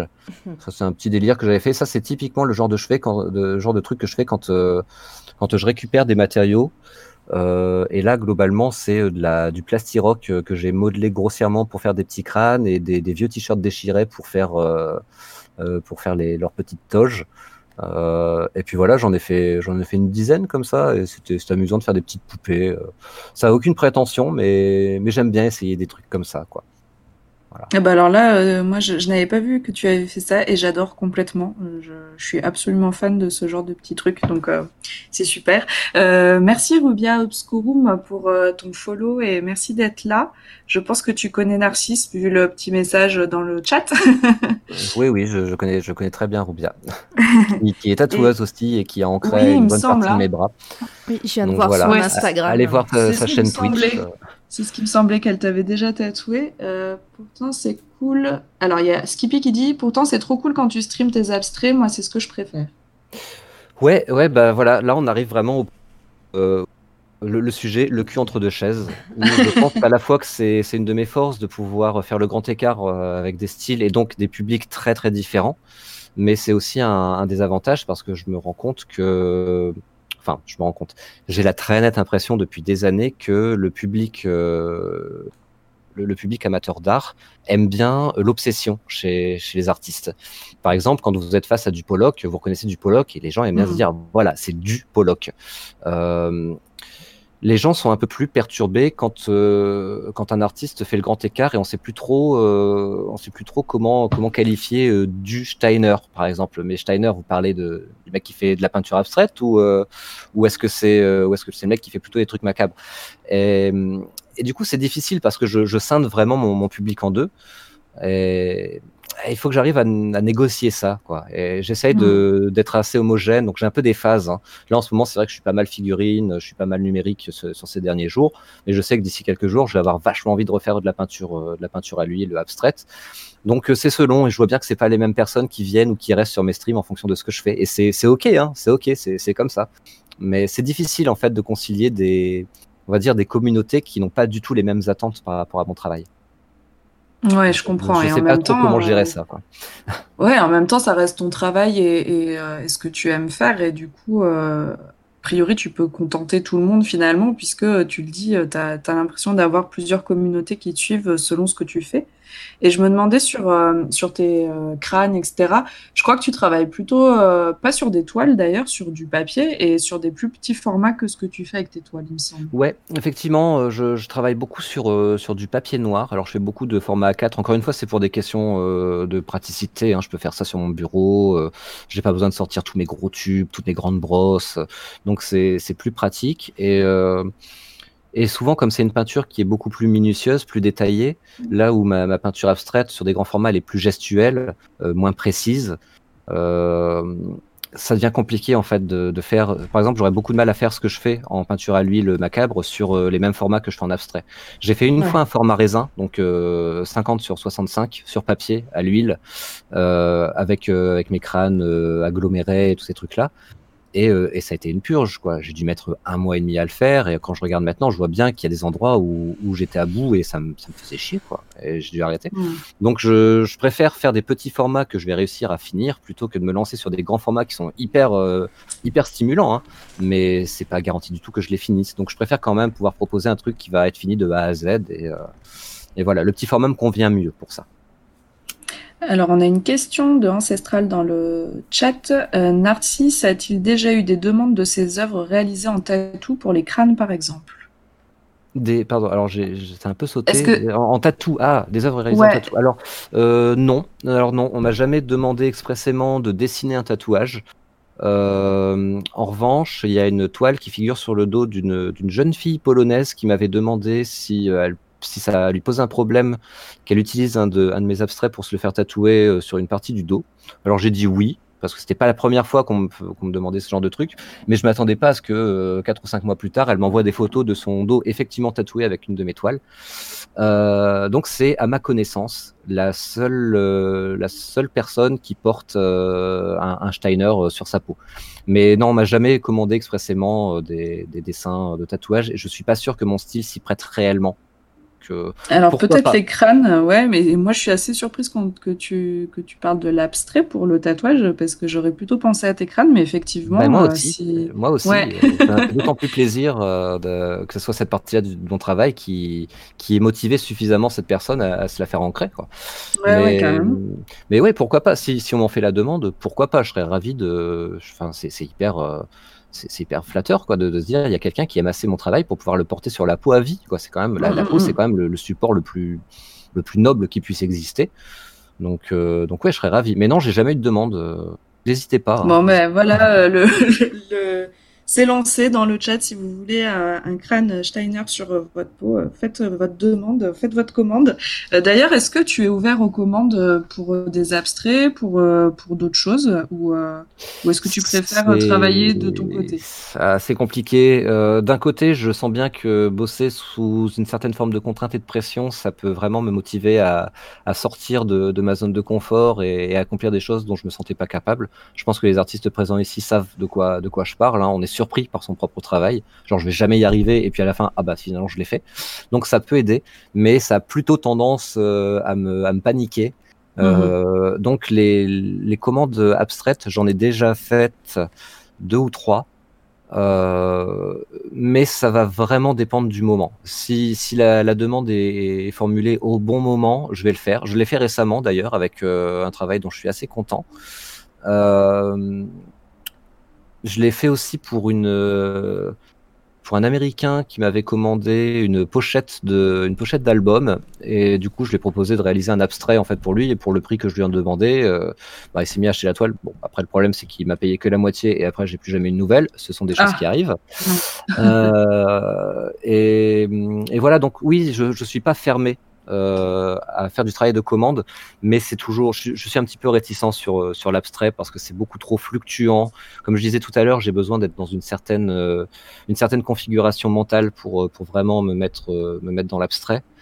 Euh, après, on peut éventuellement me demander, est-ce que tu pourrais me faire un truc euh, dans la veine 2 il faut voir, il Mhm. faut, faut que j'en discute avec la personne. Pour moi, c'est quand même vachement intime euh, de, de passer commande sur quel- quelque chose euh, comme, comme mes abstraits. Donc, il faut voir. Je peux pas dire un oui catégorique, je peux pas dire un non catégorique. C'est- juste, euh, si vous me vendez bien le truc, il n'y a, y a pas de problème. Je, je serai prêt à, à relever le défi. Mais euh, par contre, il est hors de question que je fasse, par exemple, de la, euh, de la peinture à la carte. Genre, euh, voilà, je voudrais euh, tel format avec euh, tel pourcentage de noir, tel pourcentage de vert, et puis euh, je voudrais ça au milieu. Euh, Ça, c'est euh, non. Ouais, c'est pas ton, Je, pas je, ton je suis pas un exécutant. Je suis un Ouais. artiste, je tiens un statut-là. C'est peut-être un peu prétentieux, mais pour moi, être artiste aussi, c'est pouvoir euh, s'octroyer cette liberté de pouvoir euh, faire un peu ce qu'on veut et de pouvoir dire non à des choses qui ne nous intéressent pas. Et si je commence à, à me contraindre à accepter euh, tout sous, je sais pas, sous, sous, sous prétexte que ça me rapporter de l'argent, euh, non, je vais avoir l'impression de me trahir moi-même et je vais pas, je vais pas y mettre mon âme et ça va pas le faire. Ok, mais de toute façon, euh, tes abstraits sont disponibles en galerie, donc s'il y en a qui sont intéressés, vous pouvez de toute façon euh, acquérir euh, des abstraits de Steiner en galerie, il n'y a pas de souci. Il y a Astrolette qui dit Narcisse, dessine-moi un lapin. Le lapin, ça viendra en émote. Ça viendra en oui, émote. C'est vrai que tu as un petit lapin, une petite lapin d'ailleurs. Oui, oui, parce que voilà, il faut- et faut- faut réclame révéler la bonne Icam. C'est ça, c'est ça. Il faut révéler les, les secrets de, de mon succès fulgurant sur, euh, sur Twitch. hein. C'est Varna, euh, ma lapine, et, et la lapine de, de, de Rubia aussi, euh, au passage. Et euh, oui, de temps en temps, bah, elle vient dire bonjour, et puis euh, voilà, je, je vends honteusement son image pour apporter des, pour me rapporter des joueurs. Et c'est bien d'avoir une petite mascotte et faire euh, l'instant lapin, euh, voilà, où je la fais, je lui fais faire son petit rond pour lui donner une friandise. Et, et voilà, c'est un petit, un petit peu de, de douceur dans, dans un monde d'os euh, agglomérés et de. Et voilà, d'abstrait. euh, c'est ça. Euh, Mara, est-ce que tu es toujours là? Oui, je suis toujours là. euh, je vous écoute Et- sagement. Est-ce que tu as des questions euh Alors, question, oui et non, c'est en fait, euh, tu disais qu'il fallait euh, une certaine condition mentale pour pouvoir peindre, et- etc. Mais euh, en général, est-ce qu'il faut aussi, euh, j'allais dire physiquement, mais est-ce que tu peins plutôt la nuit? Est-ce que t'es, t'es un, tu, euh, tu préfères euh, faire ça euh, euh, 12 heures par jour? Ou alors c'est vraiment à un moment précis, tu dis là je vais peindre et là je vais faire ça? Dis-nous tout par rapport à ça. Mmh, ça. Ça marche plutôt au, au moment précis. Il y a une époque où j'avais tendance, et ça c'est un sentiment que j'adore, c'est, ça m'arrive pas si souvent, mais c'est toujours des, des moments de grâce. Ce moment où j'ai bien bossé sur, sur un- une toile, n'importe laquelle, hein, d'ailleurs, que ce soit abstrait ou pas. Euh, je vais me coucher et normalement je m'endors vite, mais là c'est pas possible. Je boucle, je, pense à mon truc jusqu'au moment où euh, je me sens forcé de me relever. Et là je vais aller peindre, finir ma toile ou en tout cas de la, continuer euh, dans, le silence et limite la pénombre. Et c'est vraiment des moments, des moments incroyables qui arrivent pas si souvent. Mais sinon, la plupart du temps, j'essaie de travailler un peu machinalement. Et aussi, l'arrivée de, Twitch me contraint à une certaine forme de régularité. Euh, j'aime bien peindre le, matin, enfin en tout cas j'aime bien streamer plutôt le matin ou en début de journée en général, parce que le soir je suis un peu moins, moins à mon affaire. Euh, c'est très variable en fait selon, selon les périodes. Et là aussi où j'avais euh, j'ai eu beaucoup de mal à me lancer sur Twitch au départ, notamment pour l'abstrait, c'est que peindre de l'abstrait, ça peut être dans la façon dont, je, le pratique, ça peut être assez chiant, surtout quand je peins à l'huile et sur des grands formats. C'est que très souvent le schéma ça va être allez je fais le fond, j'attends que ça sèche, je reviens dessus, je vais peindre 20 minutes, je vais ajouter trois coups de brosse, je la regarde, je passe un temps considérable à la regarder, je vais m'asseoir, je vais jouer un peu, je vais me fumer une clope, je me relève, je vais, je vais retourner peindre. En fait, j'arrête pas d'entrecouper, je fais pas des longues sessions comme ça ininterrompues de, peinture. Et ça, c'est quelque chose de très nouveau que je fais presque malgré moi euh, depuis que je stream.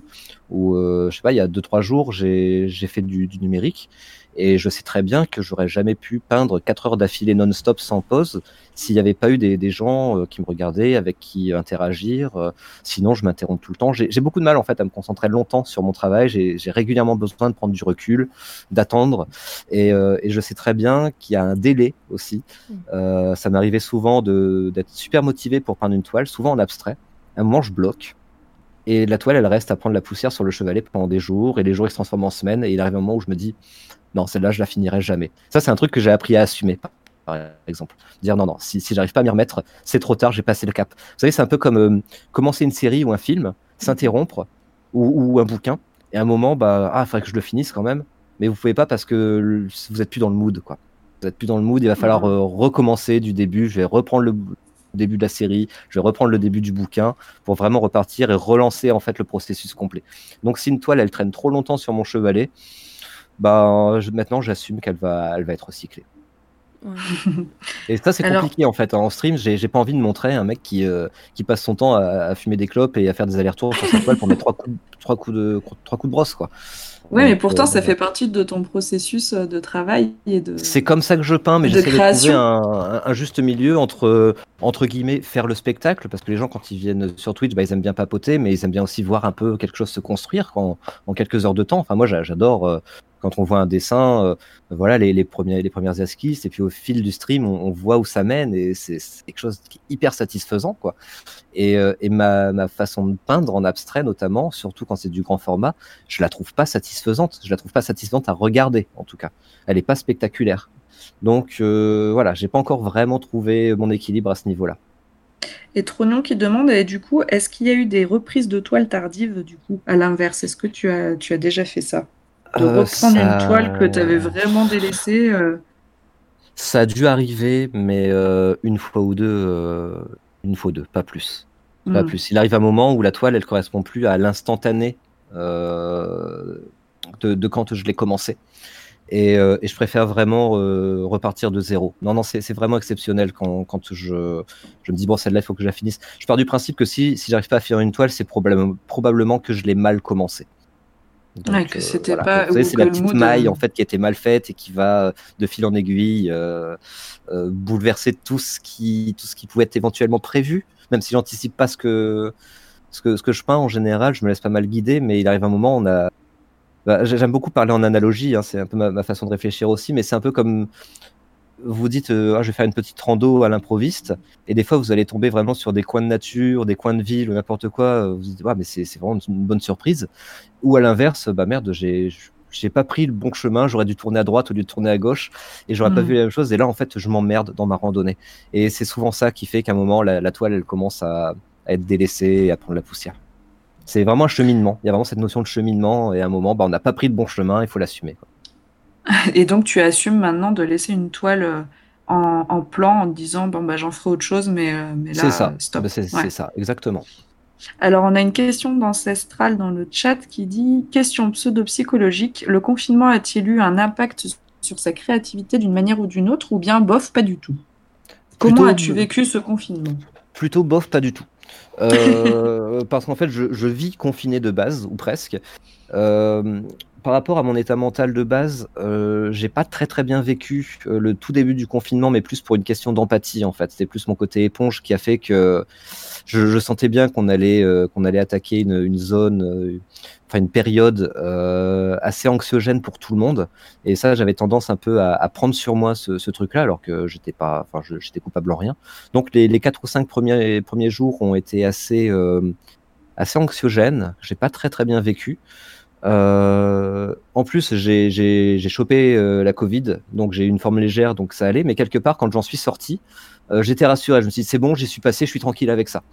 Et, euh, Mm. et à partir de là, j'ai complètement kiffé le confinement. J'ai adoré avoir une très bonne excuse pour fuir toutes mes responsabilités administratives, une bonne excuse pour ne pas pour ne pas avoir à sortir. J'ai adoré les peu de fois où je suis sorti pour aller faire les courses, euh, de balader dans des rues quasiment désertes, de parcourir des rayons, euh, des, rayons de magasins euh, presque vides.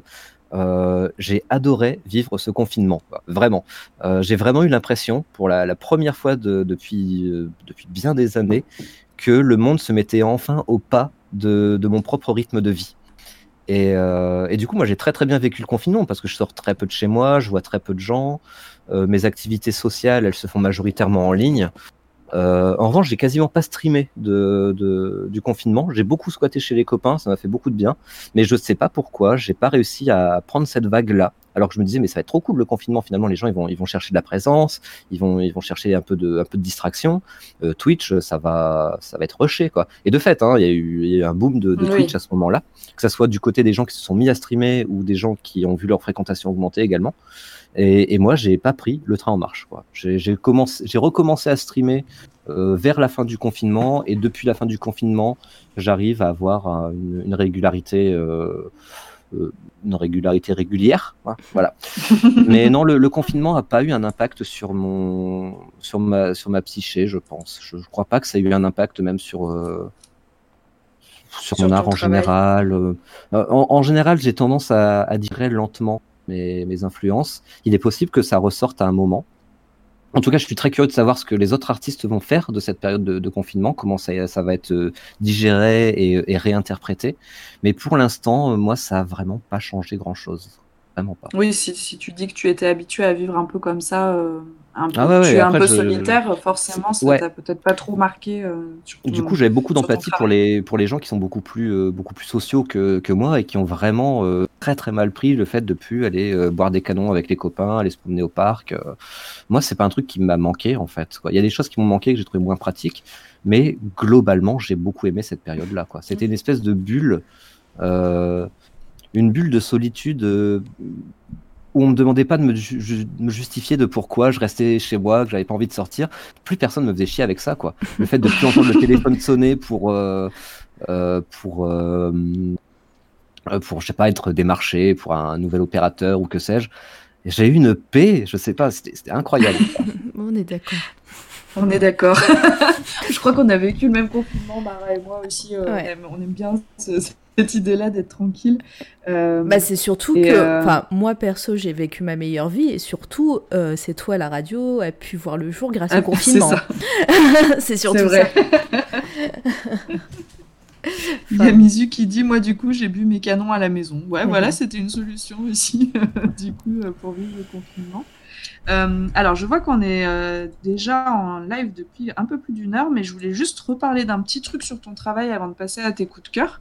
Euh, je sais que tu fais des terrariums et qu'on t'a déjà demandé quand est-ce que tu referais un live là-dessus, et je crois que tu en feras un dimanche. Oui, on a digressé Si. effectivement. J'allais en venir, Non, en non, venir non, au terrarium.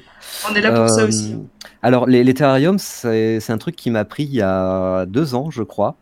Euh, parce que, comme beaucoup de gens, j'ai toujours pensé que j'avais pas, entre guillemets, la main verte, mais la main verte, ça a autant de valeur que de talent. C'est quelque chose qui, se travaille, c'est quelque chose qui s'apprend. Et, euh, comme, je disais tout à l'heure pour mon processus d'apprentissage, euh, ça m'a passionné de, de, me mettre à faire terrariums parce que ça m'a obligé à m'intéresser à des, domaines que je connaissais pas du tout, typiquement la, botanique, les plantes en général, les mécanismes de euh, co- comment se décompose un, terreau, euh, voilà, enfin plein de choses. Et ça m'a forcé à ouvrir Wikipédia dans, tous les sens et euh, pour essayer de faire des, terrariums les plus viables possibles. Et j'aime beaucoup en fait cet esprit de de recréer un, mini univers.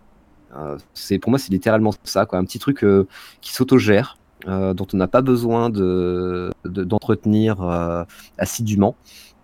Et je pense, je pense vraiment mes terrariums presque comme je pense mes peintures, c'est-à-dire que je fais des, petits tableaux. Je, je pense la composition. Je vais mettre un bout de bois là, là ça va faire une diagonale. Je vais essayer de respecter un petit peu la profondeur de champ. À, l'avant-plan, je vais mettre ça. Puis en anticipant, aussi en disant, je vais plutôt mettre cette plante là dans le fond parce que je sais qu'elle va pousser un petit peu et donc ça va gâcher le, ça va gâcher la composition si elle pousse trop haut. Donc euh, je vais plutôt la mettre là. Ce caillou il est joli, il a une jolie texture qui répond bien à celle-là. Donc pour moi c'est très très proche de, de la peinture et en plus c'est vivant quoi. Et donc on a le plaisir là où une toile elle est, elle est complètement figée. Euh, le terrarium il évolue au fil des mois et, à un moment vous vous remettez les mains dedans euh, pour couper des trucs qui dépassent, les replanter, récupérer tous les tous les déchets de coupe pour refaire un terrarium derrière. Et, euh, donc, euh, donc je me suis dit un, dimanche matin, c'était il y a deux, ou trois semaines, je crois. euh, j'avais fait le tour de mes terrasses, ça faisait un moment que j'avais pas mis les mains dedans et ça commençait à être la jungle dans la plupart d'entre eux. Et je me suis dit, bah tiens, je vais lancer un live et, euh, et je vais faire ça tranquillou. Et je me fichais pas mal en fait qu'il y ait du monde ou pas, j'allais le faire de toute façon, donc bah pourquoi pas le filmer. Et, euh, et ça a attiré quelques, quelques personnes et, euh, et je sens bien qu'il y a plein de gens qui aiment ça. Ils aiment les terrariums parce que je pense que c'est fascinant hein, pour tout le monde d'avoir une petite bulle de nature dans, dans son intérieur. Surtout quand on, quand on vit en, en, en ville et qu'on n'a ni accès En à un, ville, à un- ouais. à un jardin, un balcon, quoi que ce soit. Le fait d'avoir des, des petites bulles de jardin comme ça, euh, enfin, moi ça me fait un bien fou. Hein. Là, il y a de la verdure partout chez moi, il y a des, terrariums sur toutes les surfaces possibles et imaginables. Donc j'en donne beaucoup, j'en vends quelques-uns, euh, je les offre. C'est toujours des, des cadeaux. euh. Ça c'est Varna, voilà, c'est notre petite mascotte. Oui. Euh, J'ai fait exprès. Et, Ah, voilà. et donc, euh, donc voilà, donc ouais, dimanche, je vais, euh, je vais essayer de faire un petit live parce que j'ai quelques, quelques trucs à entretenir. Euh, donc ça sera peut-être en fin de, en fin de matinée, je, pense. On va faire ça à la cool. On va pas mal papoter, on va boire du thé et puis, euh, puis je vais montrer mes terrariums, je vais en parler. Euh, si j'ai ce qu'il faut d'ici là, je vais peut-être en faire un euh, en live, tant qu'à faire, hein, expliquer vraiment les, les, les, bases en fait de la, de la terraphilie, en sachant que quand je parle de terraphilie, je parle vraiment de ce qu'on appelle les, les, euh, les garden bottles, quoi. donc vraiment les jardins en, en, bouteille, et que c'est pas du tout de la terraphilie qui a, qui a vocation à accueillir des reptiles ou, ou des amphibiens mm-hmm. ou quoi que ce soit. La seule chose que je mets dedans, ce sont des petits insectes détritivores comme, euh, comme des colamboles qui font à peine un millimètre et qui, euh, qui vivent dans l'humus et euh, qui, qui, mangent en fait la moisissure, les choses en décomposition. Ça aide en fait à, à, à maintenir son terrarium en, en, bonne santé. C'est les éboueurs du terrarium en fait. J'ai quelques cloportes aussi dans, dans, certains parce que j'aime beaucoup beaucoup les cloportes. Cherchez pas. Et, et, puis voilà, c'est le, le, mon petit mon petit à côté quoi, mon petit hobby doucereux ce que, j'ai envie de dire, mon petit, mon petit jardin, euh, mon petit jardin secret en bouteille, quoi. Ouais, c'est clairement ça. Moi, j'adore ça aussi. Euh, moi, j'ai une cage où il y a des, une cage à oiseaux où il y a des plantes dedans et du coup, j'adore ça aussi. Alors, c'est un peu différent parce que c'est pas complètement fermé. Euh, mais je vois qu'il y a des gens qui, euh, qui dès que tu as parlé de terrarium dans le chat, ça s'est euh, illuminé. Ouais, ouais, Donc, je m'attendais pas à cette réception-là. Et, et ouais, il y a des gens, ça, ça a réveillé une je sais pas, une petite envie comme ça, genre, mais c'est vrai que ça a l'air cool, et puis j'ai envie d'en avoir un chez moi, parce que non seulement c'est hyper agréable à faire, c'est une activité qui est très complète, qui nous pousse aussi à, à s'intéresser aux plantes, comment elles, comment elles grandissent, qu'est-ce que c'est une plante à rhizome, euh, quelle est la quantité d'eau qu'elles aiment, la quantité d'eau qu'elles aiment, etc. Enfin, du coup, euh, presque automatiquement, on va apprendre des choses. Et, mmh. et ça, j'adore en fait une activité qui me force à me à m'intéresser à plein de choses euh, que je soupçonnais pas. Quoi. Et je me suis mis à me passionner pour ça et à acquérir les connaissances qui les, les connaissances qui vont avec. Et bah, tu vois, il y a, y a, du monde qui sera là dimanche. Je vois Léomine qui dit eh ben, Moi, je suis là dimanche. Hein. Euh, le jardin Pipou, dit Eliandra. Et il y a Miaou. Alors, merci pour le follow d'ailleurs. Miaouette Kiki LOL. Désolée si je le prononce mal. Euh, qui elle aussi, ou lui aussi, aime les terrariums. Donc, je pense que. Il va y avoir du monde sur ton live euh, dimanche. Eh ben, ça me ferait là, vachement plaisir. Ouais. C'est d'autant plus, euh, c'est d'autant plus agréable que je m'attendais pas à, à, ce que ça puisse vraiment intéresser des, des, gens en fait. Je me rends compte que mes terrariums, limite, euh, ils enthousiasment plus les foules que mes, que mes figurines. Je peux comprendre, hein, mais c'est marrant en fait de, de, de, de constater qu'il y a des trucs que je dis ah ça, ça, ça va intéresser des gens. Après tout, je reste dans la peinture et tout, mais les figurines, les gens, euh, pauvres quoi. C'est pas trop ouais, ce qui les gens. Euh, par contre, ouais, les terrariums, j'ai une excellente réception là-dessus et ça me fait vachement plaisir de partager ça, quoi, vraiment. Bah écoute, les gens sont enthousiastes. Mara, est-ce que tu pourrais mettre le. J'y vais, regardez, vous le, voyez, vous le voyez en même temps, je le fais, regardez. Parfait, parfait. C'est mon ordinateur que vous voyez. Euh... Euh, oui, et bah du coup, euh, Narcisse, à part si. Euh, Mara, si tu as quelque chose à ajouter, ou Narcisse, après je vous propose qu'on passe au coup de cœur, mais euh, je vous laisse. Moi, je n'ai rien à ajouter.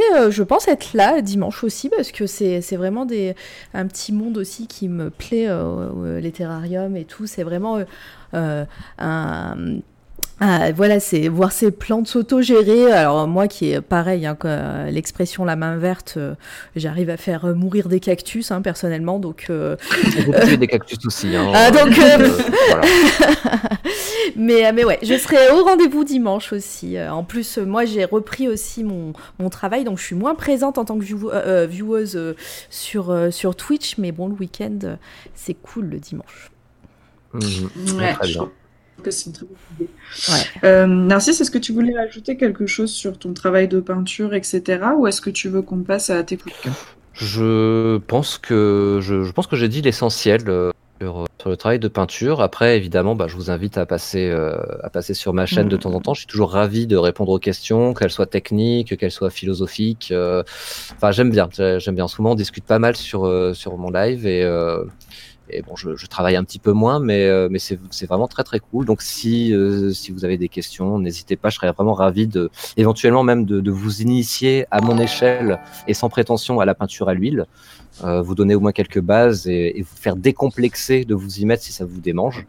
Il n'y a vraiment aucune, aucune raison de ne pas, pas s'y mettre.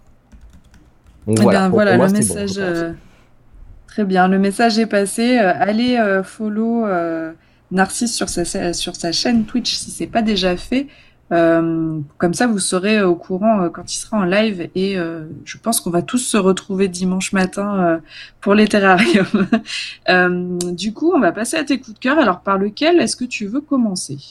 Hum, Alors, j'ai bien envie de commencer par Turner.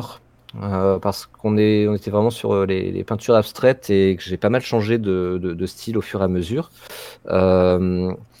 Et euh, je, ne sais pas qu'est-ce qui m'a influencé en premier. Est-ce que c'est ma façon de peindre qui m'a fait me ramener vers Turner ou est-ce que euh, je, je sais pas, je, sais pas. J'adore, Turner.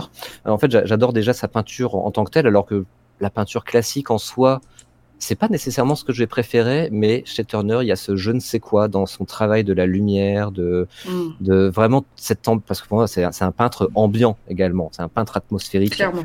Et on est clairement dans du crépusculaire. Pour moi, c'est vraiment le, c'est presque le, le, top du top du romantisme.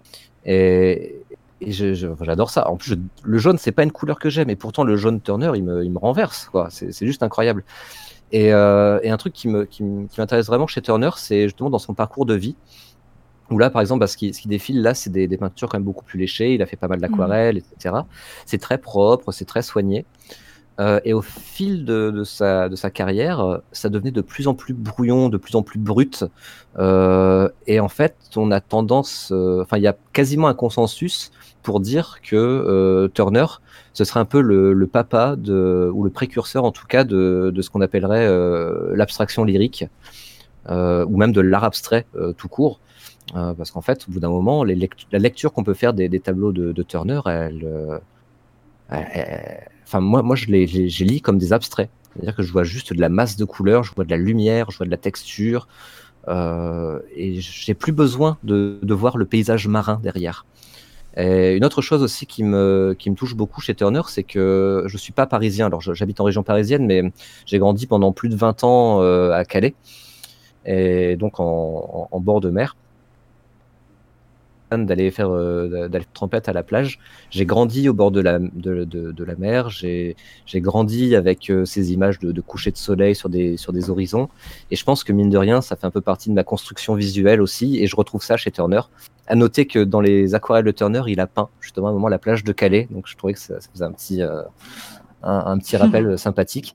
Mais, mais voilà, voilà ce que, ce que j'aime vraiment chez Turner, c'est notamment ses, ses travaux de, de, fin de vie où il cherchait plus à être tout poli, tout lisse, bien propre, où il a compris que la lumière, elle passait par, euh, par autre chose que la, la, la stricte représentation figurative. Et, et, ouais, je crois qu'en termes d'ambiance, alors hésité en fait. Il y, a, il y, a, deux peintres actuellement qui m'influencent qui pas mal dans mes, euh, dans mes abstraits. Euh, il y, a Turner justement pour son côté lumière et j'avais hésité aussi à proposer euh, Friedrich, euh, peintre mmh. romantique également.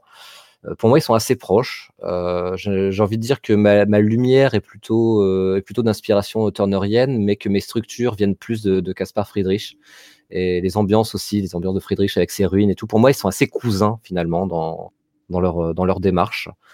Bon, j'ai préféré prendre Turner parce que je, je pensais que c'était le plus euh, euh, peut-être le plus représentatif euh, uniquement pour euh, pour son travail de, de, la matière. Là où finalement Friedrich est resté sur des représentations assez euh, assez classiques et assez propres. Là où justement l'évolution de, de, Turner, elle est assez euh, assez représentative de ce que j'aime dans, le côté très brut de, de l'art abstrait qui qui touche du doigt l'art figuratif. Et, là on sent on sent avec le travail de, Turner que euh, finalement, c'est pas des milieux si, si éloignés. Ça reste, ça reste des cousins et la, la, frontière entre les deux peut parfois être très très ténue. Ouais, clairement, euh, c'est sûr qu'ils euh, ont, ils ont un travail qui est quand même, alors pas similaire, mais c'est vrai qu'on reconnaît euh, quand même qu'il y, a quelque chose. Et moi, quand j'ai vu tes coups de cœur, parce que nous on le sait à l'avance hein, de, de, quoi tu vas parler, j'ai dit à Mara, c'est trop cool, il va parler de Turner et j'adore ce peintre et il a un travail de la couleur et de la lumière. Moi, c'est son travail sur la lumière en fait qui me qui ah ouais ouais moi j'ai un, un, truc comme ça avec avec Turner alors je pense pas je pense pas qu'elle soit dans, dans, le diaporama là et j'ai toujours du mal à la retrouver. Mais il y a une image où c'est la première fois et je crois c'est la seule fois de ma vie où euh, où j'ai voilà, c'était sur une grande impression et le soleil alors c'était un soleil couchant un soleil très blanc et, euh, et mon corps euh, a eu un réflexe de, de cligner des yeux parce qu'en fait, le soleil, je l'ai trouvé réellement éblouissant. Je, je crois mmh, que c'est la seule fois dans ma vie où j'ai vraiment eu ce, ce, ce, ce, rapport presque physique à, à, la toile. Et voilà, à chaque fois que je tombe sur cette toile, mes, mes yeux clignent un petit peu comme si, euh, comme si je me prenais vraiment le soleil dans, dans les yeux. Quoi. Et ça, c'est assez dingue quand même de réussir à, à susciter ça dans, dans, dans son travail. Et, et, à ma connaissance, personne n'a encore fait mieux que Turner pour, pour ce genre de ce genre d'évocation.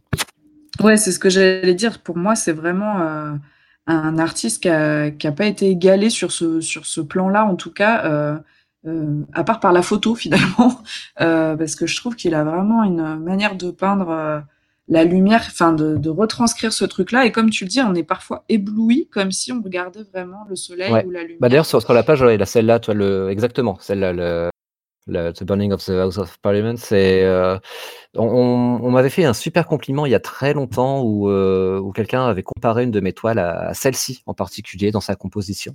Les couleurs n'étaient pas du tout les mêmes, mais, euh, mais là ça m'avait vachement touché qu'à un moment on compare mon, mon travail à, à, Turner. Et je pense que c'est ce jour-là aussi où j'ai eu le déclic. Je me suis dit non mais Turner, faut vraiment peut-être que je m'y penche et, euh, et ouais, je vois ce qu'il peut apporter à mon travail. Mais voilà, c'est flamboyant, mmh. quoi. C'est littéralement flamboyant. Et là, en plus, on ça. voit que c'est déjà un peu plus tardif dans, dans, son travail. On voit que la touche est plus, est plus brute, plus grossière, qui s'éloigne euh, vraiment de cette représentation stricte. Et il est vraiment, enfin, il, il peint, euh, je veux dire un truc super nunuche, mais, mais il peint avec un pinceau de lumière, quoi. Il, il étale pas du orange, il étale réellement de la lumière. Ça, c'est assez dingue. C'est un petit peu le, le, le, pont que je pourrais faire avec le travail de Soulage, où en fait on dit Soulage, il peint le noir, mais en vrai, c'est c'est pas ça. Soulage, il peint la lumière. Ce qu'on regarde dans une toile de Soulage, c'est pas le noir, c'est la façon dont la, dont la, la, la, lumière va avoir une incidence sur ces textures. Donc on regarde littéralement de la lumière. Et j'ai un peu ce même sentiment avec, euh, avec Turner. Ouais, ouais, c'est vrai, tu as raison de faire le parallèle avec Soulage. Alors pour ceux qui connaissent pas, euh, Soulage, euh, c'est vraiment le noir, lui, hein, son, son travail. Euh, je vous invite à aller regarder parce que c'est assez... Enfin, moi, j'ai vu des toiles en vrai de Soulage et c'est... Waouh Pour le coup, tu disais, on est dans une ambiance, quand on regarde un abstrait, etc., bah là pour le coup soulage enfin quand vous trouvez ça, toile ça. il y a, il y a tout, 4 par 5 euh, il y a tout chez soulage en plus quoi. Ouais, ouais. Il, y a, il y a son travail pictural il y a aussi parce que c'est quand même un des rares artistes euh, contemporains qui euh, quand il parle de son travail il n'est pas du tout dans quelque chose de super abscon où il va où, en fait son, son discours est pas euh, prend pas la place de son travail, mais tout par contre, ça offre une nouvelle dimension à son taf. Et moi, j'adore autant Soulage pour, pour son propos, sur sa réflexion sur l'art que, que, pour son travail en, en soi quoi et, mmh. et franchement c'est un mec qui est enfin moi je le trouve admirable il a un charisme incroyable le mec il va sur 101 ans si je dis pas de conneries il a tout ouais, je sais tête, plus il, a, mais... il, est, il est incroyable moi quand, quand je serai grand je vais être Pierre Soulage quoi clairement mais c'est vrai qu'il a enfin bon voilà c'est vraiment un artiste bah, qui est complètement reconnu hein, pour son travail pour le noir enfin réussir à mettre de la lumière dans du noir c'est quand même euh, pas mal. Hein. Euh, mais si vous avez l'occasion vraiment de voir des toiles en vrai, euh, enfin ça vous ah ouais, c'est là où ça prend toute impressionnant en fait. Ça, ça prend toute cette dimension, clairement. Exactement, ouais, clairement. Euh, Mara, tu voulais peut-être dire quelque chose sur Turner ou Soulage ou, euh, ou sur Narcisse? Mara, je ne t'entends plus. Est-ce qu'il y a que moi qui ne t'entends plus? Non, j'entends plus personne non plus. Bon, alors Mara, on va dire qu'on ne t'entend plus, mais euh, que tu es là. Ouais, tu bugs. Ok. Bon, bah alors on va continuer de notre côté. Est-ce qu'on ne passerait pas à ton second coup de cœur? Alors, on va parler de Beksinski. On va parler yes. de Beksinski pour rester dans, dans la peinture. Euh, alors Beksinski, c'est un peintre euh, contemporain polonais que beaucoup de monde connaît. Je sais que maintenant on évoquait euh, Al 236 tout à l'heure. Il a fait une extraordinaire vidéo avec son interprétation aussi du travail de, de. Euh, Beksinski, il a vraiment un, un, retentissement particulier chez moi. Euh, parce qu'en fait, j'arrive pas à trouver ces, ces, toiles angoissantes. Alors attention, hein, loin de moi l'idée de vouloir passer pour euh, l'artiste maudit, hein, je suis trop dark. Euh, non, c'est pas, du tout ça. Mais, quand je regarde les, les toiles de, les, les toiles de Beksinski, je me sens presque à la maison. C'est, bizarre, mais je, sens une, forme de, douceur et de familiarité dans ce qu'il fait. Il y, a, tellement de sincérité dans, l'expression de ces, de ces fantasmes, euh, de, de ce genre d'ambiance, parce que pareil, c'est très très atmosphérique. Euh, mm. J'arrive pas à trouver ça malsain ou, dérangeant, quoi. J'arrive même pas à trouver ça anxiogène. Moi, j'y trouve une, poésie euh, sublime, quoi, dans, le travail de, de Berchinski. C'est c'est pas conventionnel, mais euh, mais il y a de la beauté déjà d'un point de vue euh, technique. Il y a un choix dans, dans, dans ces palettes de couleurs qui euh, qui fonctionne super bien. Euh, et en plus, quand on, quand on met ça en opposition avec le personnage derrière, qui était vraiment le, limite le papy très rangé, euh, passionné, euh, souriant. Enfin, il avait absolument rien de, l'artiste maudit euh, qu'on aime bien imaginer derrière ce genre de travail. Et ce contraste-là est fascinant aussi. Et, voilà, enfin, pour moi, c'est vraiment difficile de parler de, de Bechinski euh, parce que il dit tellement dans son travail que, que j'ai presque peur de trahir son, œuvre en essayant de trop l'interpréter quelque part. Et là, il y a encore un point avec l'abstrait. D'ailleurs, il a fait de l'abstrait. Et lui-même pensait beaucoup de son propre aveu, ses toiles, comme, comme de l'abstrait. Il pensait beaucoup en termes de, de texture, de lumière, de composition. Et après, s'il y avait des personnages qui en sortaient, ah, c'était presque, presque un accident quelque part. Mais il a jamais prétendu vouloir faire du morbide. Mais voilà, c'est Oui, cette atmosphère, c'est le lieu, c'est. Ouais, c'est ça. Et euh, moi, j'ai j'ai lu une phrase de lui qui disait que il disait je tiens à peindre comme si je photographiais mes rêves. Et Ouais. euh, ça donne vraiment cette impression-là. En fait, euh, comme tu parlais d'ambiance, c'est exactement ça. En fait, pour certains, on peut, on peut se sentir comme dans un cauchemar avec euh, euh, les insectes qu'on a vus tout à l'heure ou des ou des euh, des squelettes, des choses comme ça. Et après, on peut aussi être bah, ce côté effectivement abstrait, un peu flou, qui donne cette impression de rêve. Mais dans tous les cas, c'est complètement. enfin, C'est ça. J'aime bien dire que, ça a la texture du rêve, en fait. Ça a vraiment la texture du rêve. Euh, ouais, D'ailleurs, on voit, on voit le bonhomme et euh, son atelier. Et, et voilà, son style a pas mal évolué. Effectivement, il a fait de l'abstrait également, donc il était vraiment dans une, dans une vraie recherche picturale. Il a touché à plein de choses. Et, et ça me motive d'autant plus de voir un mec comme, comme lui, avec ce, ce- voilà, j'aime pas utiliser le mot talent, mais euh, à défaut, on va, on va dire, on va dire ça. Euh, qui, à mon avis, a été nourri par, euh, par les activités qu'il faisait à, à côté. Et c'est pour ça que jamais, jamais j'arriverai à me restreindre à, à me concentrer uniquement à mes macabres, uniquement à mon abstrait, parce que j'ai besoin que tous ces trucs se, se répondent. Et euh, Beksinski, il a fait, bon, il a fait essentiellement de la peinture, il est surtout connu pour ça. Il a fait de la, L'architecture, je crois.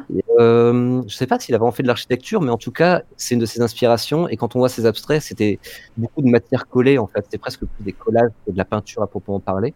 Donc il y a un rapport à la matière qui est, qui est très présent. Il a fait beaucoup de photos également, photos un peu expérimentales. Mhm. Et plus tardivement, dans les années 90, euh, il a aussi pas mal expérimenté avec les premiers outils numériques, avec plus ou moins de succès, parce que ben, l'outil numérique étant ce qu'il était à l'époque, euh, c'était ouais, pas facile, mais il a essayé.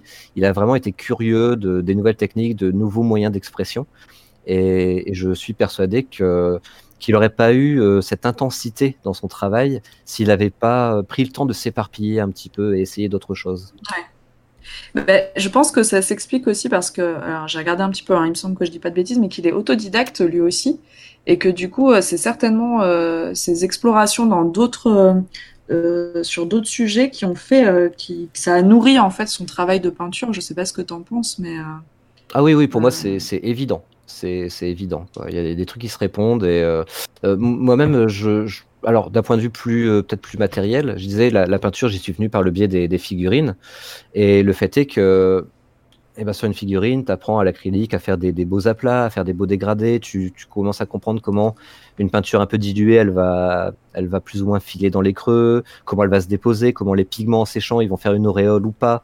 Euh, et du coup, quand j'ai attaqué la, la peinture plus traditionnelle en 2D, eh ben, j'avais déjà ces armes-là. Je suis pas parti de rien. ouais. Euh, et, et déjà, en attaquant les figurines, j'avais déjà un petit peu mon bagage avec euh, l'école de maquillage où, euh, où j'ai su déjà manipuler un pinceau. D'ailleurs, c'est marrant parce que je crois que mon premier contact avec la peinture à l'huile, quand on y pense, c'était pendant l'école de maquillage parce qu'on utilisait des fards gras ou des fards secs. ouais. Euh, et les fards gras, euh, eh ben, ça se travaille exactement comme de la peinture à l'huile. Donc, je, je savais déjà comment dégrader proprement euh, un aplat de, de, de, de peinture à l'huile parce que c'est exactement le même, le même feeling sous le pinceau quand on, quand on applique ça sur un visage avec des fards gras. Donc, en fait, même d'un point de vue strictement très, très pragmatique, hein, vraiment la technique, ben, vous partez pas de rien, en fait. Et je, je, je suis jamais Mhm. vraiment parti de rien. Mais Alors, Moi, je suis là, je suis de nouveau là. hein. ah, ça y est, Ah, Mara, on a je Mara. entendais, genre, je suis désolée, j'ai eu un petit euh, moment de, de bug, moi, j'avais plus, je vous entendais plus. Ah. Mais euh, euh, Mara, est-ce que tu, tu voulais euh, nous Euh, dire quelque alors, chose moi, sur cet artiste qui t'a complètement... euh, Retourner le cerveau. Euh, moi, j'ai, enfin, je le connaissais pas, ou en tout cas certaines œuvres me, me parlaient euh, sans pouvoir mettre un nom dessus. Euh, j'ai découvert ça en, en- en préparant l'émission hier à minuit. voilà. Euh, tu... Alors c'est vrai que euh, quand tu dis que c'est dérangeant, enfin que, que tu ne trouves pas ça dérangeant, moi, moi non plus. Par contre, euh, quand même, moi personnellement, quand je, quand je vois une de ces œuvres, j'ai un petit peu ce côté où euh, c'est très fascinant parce que bah, je j'arrive pas à m'empêcher de, de regarder euh, tout ce qu'il a fait. Voilà, hier, je savais pas quelle, quelle peinture ou quelle œuvre choisir. Et, et en même temps, ça, moi personnellement, ça me fait pas du bien au cerveau. hein. mais, mais je trouve ça mais c'est pas grave. Je trouve ça fascinant, je trouve ça magnifique. En plus, tu sais, ce côté euh, voilà dérangeant, mais tu, tu regardes quand même. et c'est beau quand même. Accident de voiture, on peut Voilà. pas s'empêcher de ralentir euh, pour regarder ce côté un petit peu voyeur. Moi, c'est pas, c'est pas du tout ce que je ressens avec euh, avec Belsinski. Après, c'est vraiment Ouais. mon mon feeling ton perso par ressenti. rapport à lui. Mm, mm. Euh, je vais être beaucoup plus mal à l'aise, par exemple, devant euh, devant une illustration ou une pochette de Cannibal Corpse, puisqu'on l'évoquait tout à l'heure. Ouais. Euh, ça me fait rien, ça me fait rigoler, mais mais euh, mais je sais pas, c'est pas le même rapport. Là, j'y vois réellement euh, beaucoup d'intimité dans le travail de, de. Beksinski et Ouais. Mais et je ouais, j'ai vraiment l'impression qu'il est, il est allé là-bas, quoi. Il a pris des photos des lieux qu'il peint. quoi. Et C'est c'est incroyable de, de, ré- de réussir à, à retranscrire ce- cette texture-là, quoi. Ça, moi, ça, pour moi, c'est un très très grand et complètement sous-évalué. Ah, mais je comprends totalement ce que tu dis et euh, je suis un peu dans le même cas, mais en même temps, tu vois, c'est voilà, ça peut, ça peut me faire des nuits- ça peut me faire faire des nuits blanches. tu vois, c'est- c'est- Yes. oui. Il y a Simous qui dit Narcisse, il fait des cauchemars s'il regarde Dora, en fait. Alors, justement, rapport, le, le rapport au rêve, il est d'autant Mm. plus intéressant que je suis quelqu'un qui rêve très peu et depuis toujours, en fait. Euh, bien sûr, je me réveille le matin, j'ai quelques bribes, mais souvent, euh, c'est des trucs à la con. Genre, euh, je prends toujours l'exemple, euh, un, des rêves dont je me souviens le mieux, c'est genre, je faisais des courses avec ma mère, quoi. Euh, voilà, mais mes enfin, je fais pas vraiment de cauchemars. À la limite, je peux faire des rêves un peu, un peu anxiogènes, mais mais j'ai pas une vie onirique très développée. Je, je fais pas partie de ces gens qui se réveillent le matin en disant mon Dieu, j'ai vu des trucs tellement dingues, j'ai envie de les peindre. J'aimerais bien, hein. et je me demande justement si si le fait de vouloir euh, exprimer ce, genre de choses sur la toile, ça vient pas d'une volonté de compenser finalement l'absence de rêve, l'absence de, vie onirique. Et peut-être que je, rêve tellement éveillé la plupart du temps que mon cerveau éprouve pas le besoin de sortir les poubelles le soir, quoi. Euh, je, je sais pas, je sais pas, mais moi je, je rêve pas, donc je fais pas de cauchemars et parfois j'aimerais avoir des expériences un peu intenses de cauchemars, euh, histoire d'avoir un peu de, un matériaux, quoi. Mais j'ai pas ça, et je pense Ah que ouais. ça, ça me fascine d'autant plus de, de voir euh, quelqu'un comme, comme qui clairement va puiser dans cette inspiration-là. J'ai l'impression d'être amputé de quelque chose, euh, qui me manque un, il me manque presque un support visuel, euh, de la- vraiment ce matériau lyrique. Je, je l'ai pas du tout dans mon travail. Quoi. J'en, j'en- j'en tire une certaine frustration. Il y, a- il y a Volta qui dit ce tableau avec euh, la bouche ouverte là. Euh, bah, cla- clairement, moi hier, ce tableau, euh, je suis restée 15 minutes à le regarder. euh, voilà, je savais c'est pas. ça, c'est, c'est incroyablement narratif. Il est fascinant Ouais. celui-là, ouais. Il est fascinant ce tableau. C'est ça la, Ouais, la force mais- en fait qu'on peut, enfin, qu'il avait d'évoquer une atmosphère, enfin plus qu'une atmosphère, mais presque une histoire. Et, euh, et c'est hyper facile de, de regarder, ben, ouais, par exemple, ce tableau-là, et, et de se poser 10 000 questions. Enfin, c'est presque impossible de ne pas se poser des questions comme euh, c'est quoi ce personnage? Pourquoi il a des bandages autour de la tête? Est-ce que c'est une tache sanglante? Est-ce que c'est un humain? Est-ce que c'est un mutant? Pourquoi il y a une ville en feu derrière? Enfin, c'est, on est obligé de se poser ces questions-là, quoi. Et, et ça, c'est la grande force de Beksinski aussi, c'est le, le fil qu'il est capable de nous faire dérouler euh, narrativement parlant. Ben, c'est sûr que on apprécie, on n'apprécie pas, mais quoi qu'il en soit, ce genre d'œuvre, ça te, ça te provoque forcément une réaction, en fait. Mhm. C'est ça, c'est de toute façon l'art c'est un peu comme euh, comme la publicité, hein, mauvaise publicité ou bonne publicité, on s'en fout tant qu'on a de la publicité en fait. Et pour moi l'art, euh, que ça provoque des, des sentiments agréables ou désagréables, c'est que ça provoque quelque chose. Je crois que cho- la chose qui me qui me vexe le plus, et, et encore une fois, je parle je parle en mon nom, mais je pense que beaucoup d'artistes vont se reconnaître là-dedans, c'est l'indifférence. Je préfère 100 Mm. fois quelqu'un qui dise, et ça m'est déjà arrivé hein, dans des commentaires Facebook quand je faisais des, des trucs un peu macabres et tout, des gens qui vont commenter du burk, euh, ah ça fait peur. Non, je leur dis merci, quoi. Enfin, bah, C'est génial d'avoir suscité un truc pareil. Et, et voilà, moi, une fois que j'arrive à susciter quelque chose, quel que soit le sentiment, je prends, quoi. Je prends. J'ai réussi quelque chose. Ben, c'est pour ça que euh, je sais pas si tu as vu ce fameux sondage qui a tourné beaucoup sur les réseaux, euh, qui disait que le métier d'artiste n'avait pas trop de sens, voire de valeur, ce qui est complètement con.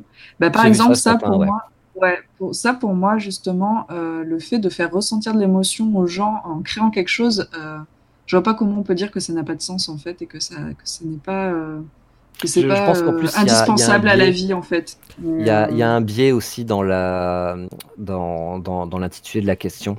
Euh, je sais plus comment c'était rédigé, mais euh, il parlait, euh, il parlait de, de, de, travail nécessaire.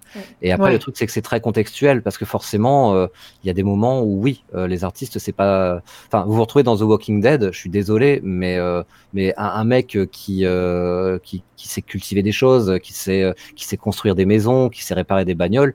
Là, tout de suite, dans l'instant, il va être vachement plus utile qu'un mec qui hmm. peut vous dérouler des, des, des, des discours intellectuels sur l'art abstrait. Quoi. Il euh, faut, faut, être honnête là-dessus. En, en, situation de crise, en situation d'urgence, ben ouais, je suis désolé, mais je vais poser le pinceau et je vais embarquer la machette, quoi. Je vais pas, je, c'est pas utile. Maintenant, au long cours, évidemment que, que l'art est absolument indispensable et c'est ce qui rend la vie un petit peu plus supportable, euh, qui lui donne parfois du sens. Euh, là où ça devient quand même extrêmement pénible de trouver du sens dans, notre vie actuelle. Enfin, moi, je parle, je parle dans mon cas, mon cas, perso, j'ai un mal de chien en fait à, donner du sens aux choses et ça, me rend malheureux en fait parce que j'ai l'impression que tout est vain, rien n'a de sens et, j'essaye de passer de euh, c'est super triste à euh, c'est vachement bien en fait parce que c'est à moi de créer le sens. C'est important, c'est important au long cours dans une société, dans une civilisation d'avoir euh, d'avoir de l'art. Et je pense que les gens qui répondent très majoritairement les artistes ne servent à rien, c'est en plus ils ont une une, une, définition très très euh, limitée et très étriquée de ce qu'est un artiste, parce qu'ils s'imaginent certainement les artistes vaporeux qui, qui, vivent au crochet de la société en, en se droguant et mhm. en tenant des, des, discours abscons, mais les artistes, c'est aussi ceux qui vont, euh, qui vont être, enfin, les, les, petites mains derrière leurs émissions de télé, ça va être les cadreurs, ça va être les costumiers, ça, ça, va être les, les ingé-sons, et j'en passe, quoi. La liste est très très longue. Tout ça, pour moi, c'est quelque part, c'est des artistes, en tout cas, c'est des travailleurs de l'art. Et, euh, et sans eux, eh ben, putain, mais c'est même pas, je crois que c'est même pas humainement possible d'imaginer une, une civilisation sans, sans l'apport artistique. C'est juste pas possible. C'est surtout que, enfin, euh, déjà, euh, quand, euh, ne serait-ce qu'en fiction, en, en série télé, livres, etc., etc., tout ce qui mm. est uchronie ou tout ce qui te parle d'un monde dictatoriale ou autre chose, on commence par, euh, par museler les arts, et même, euh, et même sans parler de fiction, hein, euh, les, les, guerres, enfin la, la, Seconde Guerre mondiale par exemple, les arts ouais. et les artistes étaient, étaient, étaient chassés. Hein. Donc, Exactement. Alors c'est marrant quand même ce double discours où les artistes apparemment sont inutiles à la société, mais quand, mais pour autant... quand, quand, il y a une dictature ou n'importe quel régime fasciste, met en place, la première chose qui passe à la trappe, c'est les artistes. Quoi. Mm -mm. Non, mm mais, Parce qu'on sait que c'est un vecteur de, de réflexion et, et, voilà, il faut, faut, pouvoir amputer ça vite fait pour garder un petit peu plus le contrôle des foules. Quoi. Donc c'est une vraie soupape de sécurité. Ouais, clairement. Et c'est pour ça que je trouve que le travail de cet artiste-là est hyper intéressant parce qu'il a beau être euh, macabre pour, pour le coup et, euh, et parfois dérangeant, mais euh, ça porte à réflexion et ça fait ressentir quelque chose. Et euh, c'est aussi ça, euh, l'art. Et euh, c'est en ça que je voulais dire par rapport à ton travail, par exemple, de l'abstrait. Euh, bah, le fait de ressentir quelque chose, euh, on n'a pas besoin d'avoir euh, quelque chose de figuratif pour ressentir quelque chose. Et c'est en ça, ça, aussi que je, je prends, je prends souvent l'exemple des, des, gens qui qui n'arrivent pas à aborder l'art abstrait. Je leur, je leur dis souvent, mais ça vous est jamais arrivé de passer en voiture ou, ou à pied au bord d'un chemin, de voir un, un champ de blé et le, le, soleil est en train de se coucher. Vous avez le, le, vent qui souffle légèrement et il y a les ondulations comme ça qui, qui, qui passent, mmh. qui font un peu jouer la lumière. Et là, honnêtement, vous allez trouver ça beau, mais vous vous en foutez de savoir si, euh, quelle est la force du vent, quel est le, taux de, de, flexibilité du, euh, du, du, blé. Vous n'avez pas besoin qu'on vous explique tout le mécanisme qui est à l'œuvre derrière. Juste un moment, vos yeux ils captent ça, vous trouvez ça beau, point barre, ça suffit. Vous vous arrêtez là, mmh. vous avez vous avez capté ce truc là quoi. C'est vraiment capter l'instant, euh, ce, ce, petit sentiment brut, presque presque primal. Et pour moi, l'art abstrait, on commence vraiment à l'appréhender justement quand on arrête d'essayer de l'interpréter, quand, quand, on arrête d'essayer de le comprendre. Et ça, bon, c'est le discours que je porte sur sur l'art abstrait pour essayer de, de, donner des clés aux gens. Et, et ça, je pense que ça, ça peut se ça, ça peut vraiment s'appliquer à tous les toutes les formes d'art et notamment sur les arts un peu dérangeant, comme, comme ce que fait Beksinski, par exemple. Donc, euh, donc voilà, à un moment, c'est juste est-ce que vous trouvez ça beau? Est-ce que les textures euh, flattent votre œil? Est-ce que ça évoque quelque mmh. chose en vous? Eh ben, cherchez pas plus loin, à la limite. C'est très bien que vous ressentiez déjà ça. Ouais, c'est clair. Non, mais ça, c'est clair. Il y a Astrolette qui dit le taux de flexibilité du blé est de 14% pour info. Eh ben, merci Astrolette. C'était une question qui me taraudait. mais- attention, tu tues la, tu tues la, la magie de, de la beauté c'est vrai. euh, au soleil couchant. Et euh, il y a Skippy qui dit beaucoup d'artistes ont aussi été au service du pouvoir politique ou religieux. C'est très vrai. hein. On se sert aussi des artistes parfois pour faire passer des, des messages. Donc Ouais. c'est bien que le message. Bien sûr, bien sûr. On peut prendre l'exemple de David, hein, qui était comme le, le peintre officiel de Napoléon, qui était littéralement de, de propagande. hein. Des, des artistes de Mm. propagande, il y en a eu. Quoi. Et, Au et je pense qu'il y en a encore actuellement. Il y en a encore parce qu'on Oui. essaie encore de nous vendre ce qui va revenir euh, relever du vrai art, hein, l'art institutionnel. Et c'est comme ça qu'on se retrouve avec. euh, alors je vais, vais peut-être trigger des gens, mais par exemple des, des Jeff Koons ou des, ou des, des gens comme ça que moi personnellement j'aborde hein, euh, vraiment. Euh, ça c'est pour moi c'est le c'est le nouvel institutionnalisme, le nouvel académisme de, de, de l'art et, et c'est un art qui est très politique, mais c'est la politique de, de, de l'argent. Et euh, ça, ça me pose vraiment un problème. Quoi. Ça me pose vraiment un, un gros problème pendant qu'il y a des artistes comme, comme moi ou euh, voilà, qui, qui vont crever la dalle. Quoi. Mais bon, voilà, ça, ça marche comme ça et on peut, on peut pas y échapper. Ça prend d'autres d'autres formes, plus subtiles, mais, mais l'art, euh, l'art officiel, il existe toujours. quoi. Un petit bug Ah. Ouais, je sais pas si c'est moi qui bug. Bah, je sais suis pas. Désolée. En tout cas, tu, tu bugs à chaque fois à la fin d'une phrase, donc c'est bizarre. Ouais, je sais pas. Je pense que j'ai un problème. Non, non, il a, il a Euh, fini et- de parler, t'inquiète. Il y a Ancestral qui dit les studios Disney en 40 étaient employés par l'armée US dans leur propagande globalement. Ouais, c'est vrai qu'il y a, Exactement, il y a ouais. beaucoup de- bah, beaucoup d'artistes et de studios. Effectivement, Euh, Mara, tu disais dans le cinéma, Mm. euh, c'est Ah oui, dans le cinéma, c'est c'est exactement ça. hein. Ouais.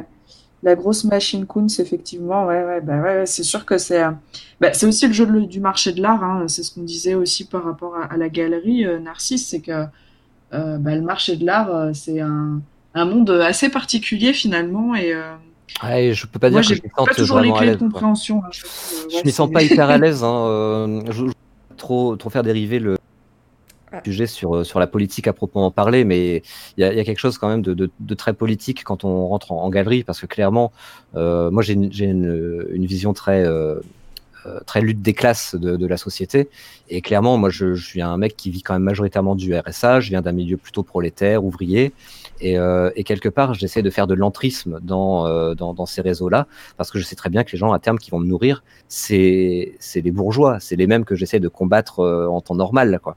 Et c'est c'est difficile quand même à un moment, il faut faire des concessions et se dire, ouais, mais à un moment, euh, si j'ai envie de bouffer, si j'ai envie de vivre euh, un peu décemment de mon travail, il va falloir que je fasse cette concession-là et d'accepter que, que mon travail, euh, même s'il est issu plutôt de, de mes références euh, euh, populaires, prolétaires, ça va finir dans des salons bourgeois et, et je suis pas hyper à l'aise avec cette idée-là.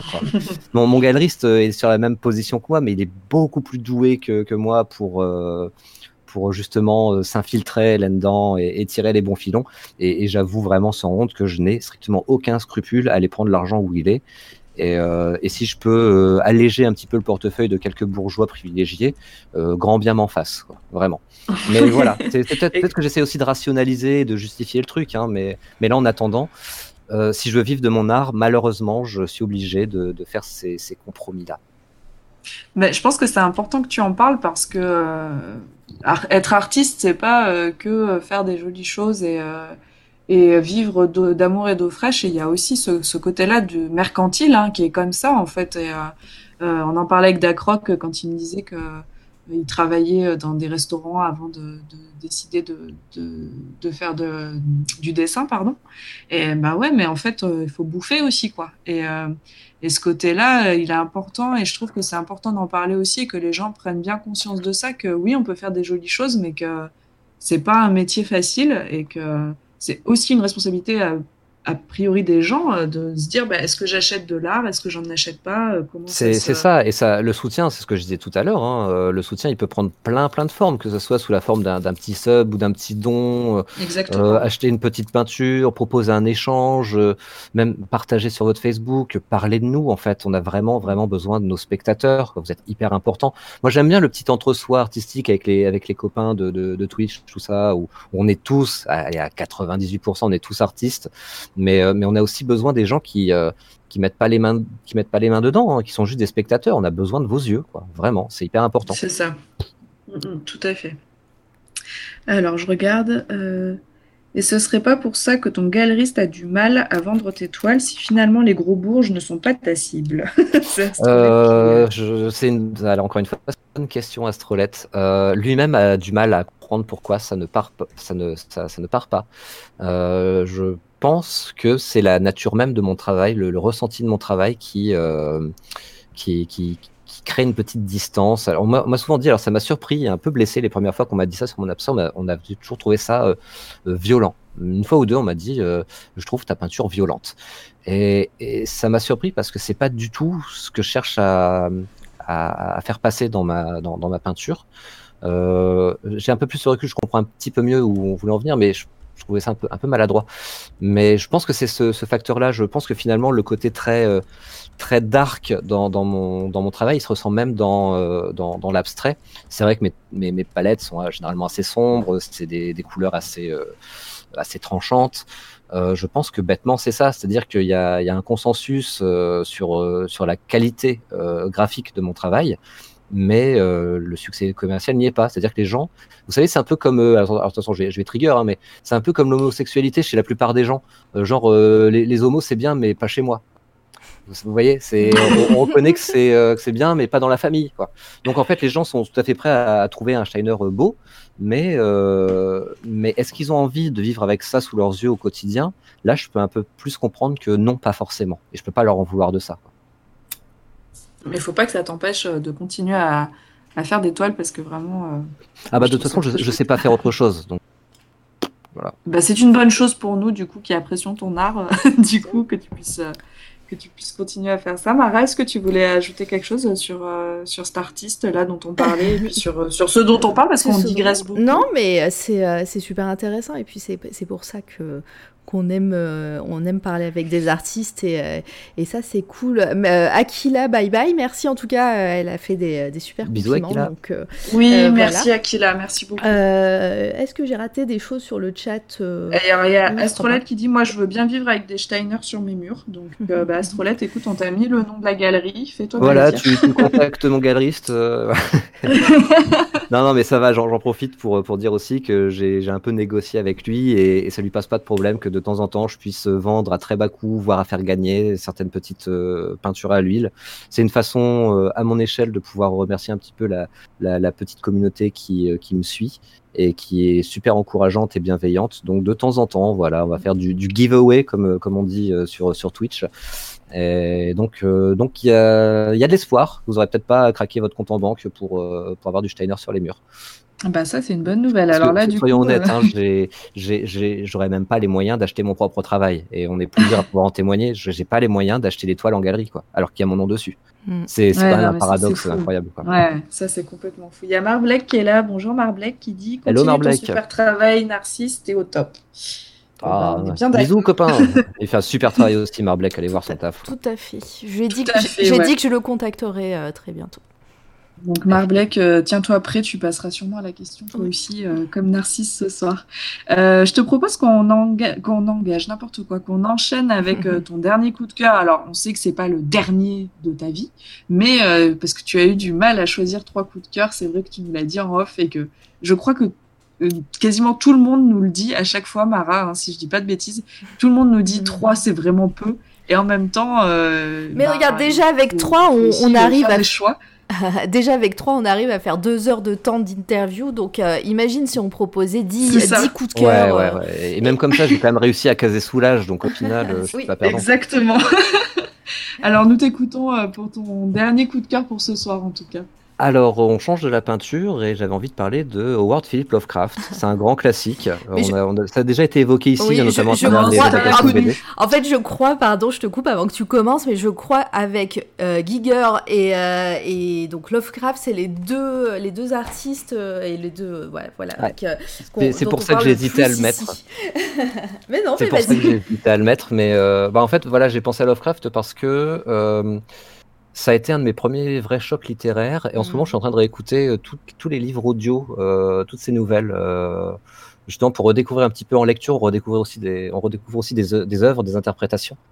Et, euh, et pourquoi Lovecraft me, me touche autant Euh, Parce qu'en fait, il- je le trouve extraordinairement moderne dans, dans sa façon d'écrire, enfin dans, dans, dans sa narration.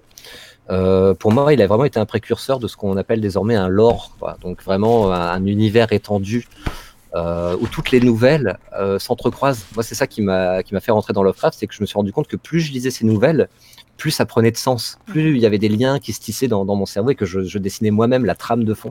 Et ça donne vraiment l'impression que toutes les toutes les histoires qui, qui racontent, elles sont interconnectées d'une façon ou d'une autre, que tout se passe dans le même univers. Et je pense que dans sa tête, tout se passait dans le même univers. Hein. C'est pas des univers créés à chaque fois, quoi. Et vraiment cette énorme trame de fond qu'on a qu'on a appelé par la suite des, univers étendus, qu'on a appelé bah, pour lui le, mythe de Cthulhu, qui n'est pas une invention de, de, Lovecraft. Hein. Euh, Ce qu'on appelle le mythe de Cthulhu et toute cette mythologie qui, en découle, c'est euh, ça vient de ses, fils spirituels. Et hum, notamment euh, Auguste Derleth, notamment, qui ont un peu réagencé tout ça et qui ont un peu institutionnalisé la mythologie de Lovecraft. Euh, ça, c'est un truc qui me plaît en fait. C'est vraiment cette grande cohérence qu'il y a dans, dans ses écrits. Et, et après, d'un point de vue strictement littéraire, euh, bah, on le compare souvent à Edgar Allan Poe. Euh, Moi, j'ai Mm. jamais trop kiffé Mm. Poe. Je trouve qu'on reste vraiment dans quelque chose de très plan-plan. Alors que Lovecraft, il arrive à susciter euh, ben, justement son, son, son, son principe qui lui est cher, hein, l'indicible, ce qu'on ne peut pas voir, ce qu'on ne peut pas décrire, et qu'il arrive malgré tout à nous faire ressentir. Donc là aussi, il y a un lien aussi avec mon, mon travail abstrait, c'est qu'il est dans, dans l'atmosphère. Vous voyez le vocabulaire qu'il utilise, euh, ça, ses, ses tournures de phrases, les descriptions qu'il donne. C'est quelque chose qui est très pesant, qui a un rythme lent. Euh, c'est très atmosphérique. Et, ça, ça reste, ça reste beaucoup plus et ça vieillit beaucoup mieux que, que, des que d'autres œuvres euh, horrifiques qui sont très ancrées dans leur époque. Et c'est pour ça que Lovecraft, à mes yeux, même s'il a un style un peu suranné, il reste incroyablement moderne. Ça marche encore. Et sans Lovecraft, on n'aurait pas tout le fantastique et tout l'horreur qu'on a maintenant. Il suffit de voir les gens qui se revendiquent de Lovecraft dans, les grands actuels. hein. Stephen King en premier lieu, Guillermo del Toro qui est un immense fan de Lovecraft et ça se ressent à mort dans, son travail. Euh, John Carpenter aussi avec euh, The Thing qui est un de mes films préférés et qui est sans l'être certainement une des meilleures adaptations du, feeling Lovecraftien euh, à ce jour au cinéma. Donc voilà, c'est un artiste que j'ai découvert il y a très très longtemps. Je pense que je pense que je devais avoir 11 ou 12 ans quand j'ai eu mon premier recueil de nouvelles de Lovecraft et, euh, ça m'est toujours resté.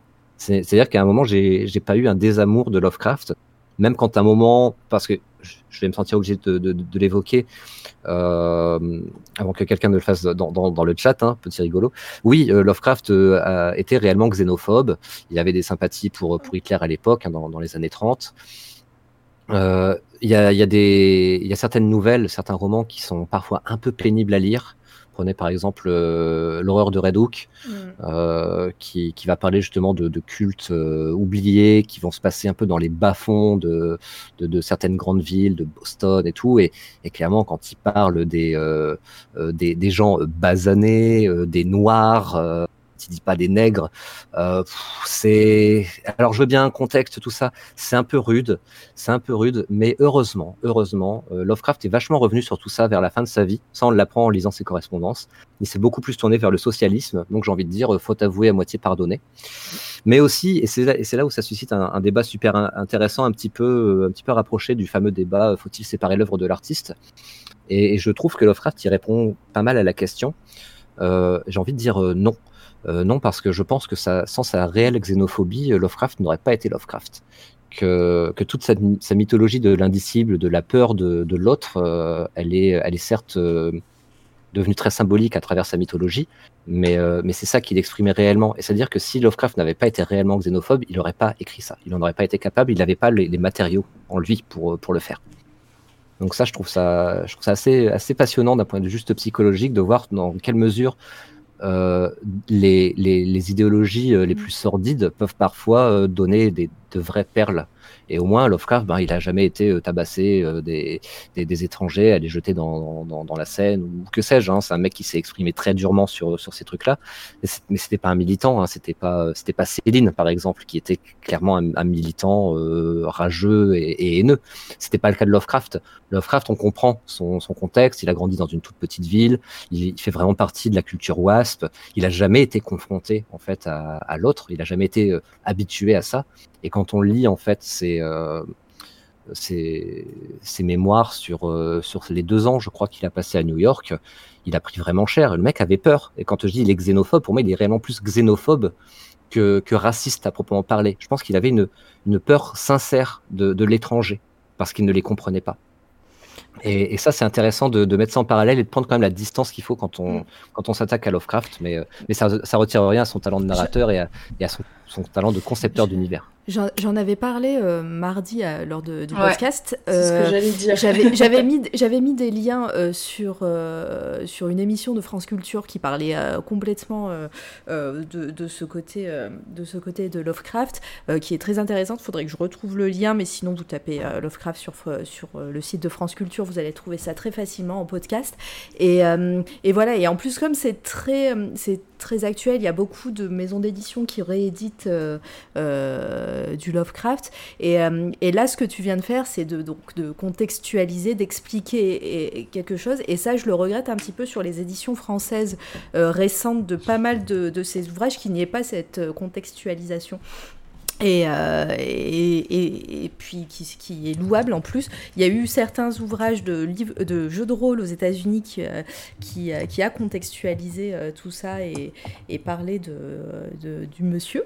Mais, euh, mais c'est vrai qu'en France, en, pourtant en plus c'est très actuel parce que bah, il y a ce renouveau des jeux de rôle, ce, toutes ces adaptations euh, graphiques de Lovecraft, et, etc. Et, et c'est vrai que ça mérite au moins un petit mot à chaque fois. Et... Je suis, je suis complètement d'accord Ouais. là-dessus, surtout avec les polémiques récentes qu'il y a eu notamment sur euh, Autant n'emporte Oui. le vent. Mm, mm. Euh, alors moi, je, je le cache pas, hein, je, suis, je suis très très très très à gauche, hein, je suis à la, gauche gauche de la gauche. Euh, donc oui, je, je suis je suis toujours mal à l'aise avec le, le côté euh, contexte, parce qu'en fait, les gens qui demandent toujours le contexte, je sais plus qui faisait la réflexion il y a quelques jours, euh, Mm. euh, les gens qui demandent le contexte, c'est les gens de droite en général. Ouais. Et, et pour autant, moi, je, je parle d'un contexte plutôt d'un point de vue sociologique. Et à un moment, Ouais. il faut, on, on, on cherche pas des excuses, hein, on cherche juste à, à comprendre ce qui, ce qui s'est passé et comment, quelle lecture on doit en faire. Donc c'est important quand même de, de contextualiser. Ouais, je suis. Et, et je suis pas du tout pour la, la censure. Hein. Ça, c'est un petit peu l'épouvantail qu'agitent les, les opposants plus- plutôt, de, droite. Hein. Euh, comme quoi, les, gens de gauche ont, tendance à vouloir tout excuser, à tout accepter. C'est parfaitement faux. Moi, je, suis pour un travail de mémoire. Je suis pas pour qu'on supprime des, ou qu'on censure des, des œuvres qui sont problématiques. Je suis pour qu'on les contextualise et qu'éventuellement qu'on éduque les gens à ça, qu'on colle un petit disclaimer euh, avant, avant un film. C'est ça aussi l'éducation sociale. Hein. Ça Mm, mm. passe, ça passe par là Ouais, totalement. Et plutôt je- que plutôt que la censure aveugle et, et abrutissante qui, qui là tombe clairement dans le fascisme, que ce soit de gauche ou de droite. Mm, On est, on est d'accord. Et puis, encore une fois, Lovecraft, c'est complètement d'actualité parce que, bah, on- comme c'est libre de droit, euh, on en bouffe, mais vraiment partout, à toutes les Ah, sauces. depuis et- quelques années, euh, Ah ouais. il y a eu un, un regain de Lovecraft. C'est euh, ça. Et euh, on, on est d'accord. Donc, euh, voilà, ça mérite un petit. C'est super étonnant vu le contexte et vu le, le personnage et l'aura justement Mm. qui traîne. Genre, le premier truc, c'est ouais, mais Lovecraft il était raciste. Ouais, mais bon, pff. Ouais, euh, ouais, ok, et voilà. Je vois que ça parle de Polanski. et Moi, je vais pas me lancer sur, sur ce Euh, sujet-là, mais mais, j'ai plus- envie de dire, euh, Non, non. Au, moins il a, il a, il a, il a violé personne, il a tué personne. Ouais. Il a été virulent dans ses mots. Et moi, j'ai plutôt tendance à juger les gens euh, plutôt sur leurs actes. Voilà, tant et faire. puis, euh, et puis pour l'instant, enfin voilà, on n'est pas aussi amené à, à parler de ça ici. euh, voilà, chacun, chacun voit à midi à sa porte, comme on dit. Voilà. Ben voilà. Je vais pas foutre le euh, Non. Je, je passe pas chez moi. je- S'il te j'assume, plaît, je- s'il te plaît. J'assume tous les trolls qui, qui passent par chez moi. J'ai- J'ai j'ai pas la langue dans ma poche sur ces sujets-là, donc euh, soyez prévenus. Mais d'ailleurs, en parlant de trolls, je trouve que les gens sont très calmes dans le chat. euh, Pour, Ben euh, ouais, je m'attendais à me prendre que une de, de, de petits Ouais, C'était euh, c'était sur le live de, de Volta, je crois, où tu avais Ouais. parlé Ah de ben beaucoup de ouais, choses ouais, et tu avais dit préparez vos trolls pour moi. Et en fait, euh, je vous trouve bien tous euh, très sages dans le chat. Ouais, je sais pas, euh, ils, sont, ils sont impressionnés, je pense. C'est le, c'est le respect de l'artiste. Et ils savent c'est que, ça, c'est ils savent c'est que me l'aura. titillent, ils vont, ils vont sortir de là avec les fesses rouges. Donc, euh, ils s'y frottent pas, quoi. C'est Non, ça, parce que c'est une grosse bande de pipous, ils sont beaucoup trop gentils et c'est moi qui suis un, juste un, un, un gros sarcastique qui, qui ne peut s'exprimer, exprimer son affection pour les gens qu'à travers ça. Donc euh, voilà, ils savent que je les aime. Et ça, j'en suis sûre. Euh, Il y a Ancestral qui dit c'est bête, mais c'est un peu comme le truc avec Mein Kampf, qui est consultable uniquement avec des annotations contextuelles que je trouve très bien. Ouais, Euh. exactement, bah, exactement. Ça, c'est c'est exactement ce qu'il faut faire. Voilà. Il faut, Et il Yassimous, éduquer. pardon, excuse-moi, vas-y. je- Non, je non, disais, il faut juste éduquer en fait à ça et pas censurer Tout à bêtement. fait. Ouais, c'est vrai, tu as raison. Et Yassimos qui dit Moi, je compte mes sesterces depuis le début de l'interview pour contacter la galerie. Euh, ouais, je sais pas s'il accepte encore. Je connais pas le taux de change du Sesterce en ce moment. Ça va pas être génial. Bah, si Mais, c'est comme les euh, navets dans Animal Crossing, ça se tente. hein. Ah ouais, ça, ça se tente. Ouais, je, vais, je vais te mettre en contact avec, euh, avec le camarade Rémi et puis, euh, puis on verra bien. hein. Il y a des choses abordables hein, quand même. Il y, a, il y a des choses abordables, j'espère. Bah écoute, on ira tous. euh, je pense que tout le monde va aller voir de toute manière euh, le, le site euh, de la galerie. Je crois que tu, tu as mis euh, que tu as mis le lien tout à l'heure, euh, Mara. Ouais, je peux le Euh. remettre parce que les gens qui arrivent ne voient pas le début du chat en général. Alors Misu qui demande s'il accepte la visibilité. hein. C'est c'est vraiment une Euh. blague qu'on fait à tous les artistes. euh, malheureusement, euh, genre, bah fais-moi un truc gratos et puis moi, euh, je te montrerai, je montrerai à, Je vais en parler à tout tu le as monde. Voilà. Ouais, et du coup, je, je, je pourrais euh, te rendre un peu de visibilité. Donc, euh, non, on ne paye pas les artistes avec de la visibilité. C'est pas avec ça qu'ils payent leur loyer et euh, ce qu'ils mangent. D'ailleurs, Donc, euh, maintenant qu'on a fait ton interview, évidemment, je peux vendre des posters de tes œuvres euh, sur Internet euh, en pix- De manière, pix- pixelisés au possible et euh, Voilà, sur, des, sur des t-shirts euh, obscurs. Voilà. euh, des mugs. sur Voilà. bientôt la boutique c'est toi la radio. euh, on va bientôt. avec des, avec des, œuvres pirates Mon de, Dieu. de tous les gens qu'on a reçus, euh, Volta, Dacroc, euh, Narcisse, tout le monde. Vous allez tous y passer. Mais non, évidemment que non. hein. Non, non, bien sûr, on vous invite à acheter les œuvres des artistes qu'on vous présente euh, pour les soutenir et surtout si vous aimez ce qu'ils font. euh. Et euh, comme le disait Narcisse très très bien tout à l'heure, euh, parfois quand on ne peut pas acheter une œuvre, le simple fait de commenter sur Facebook ou sur. Instagram ou sur un autre réseau, de repartager, de dire aux gens, euh, ben voilà, euh, allez découvrir cet artiste, euh, c'est hyper cool ce qu'il fait.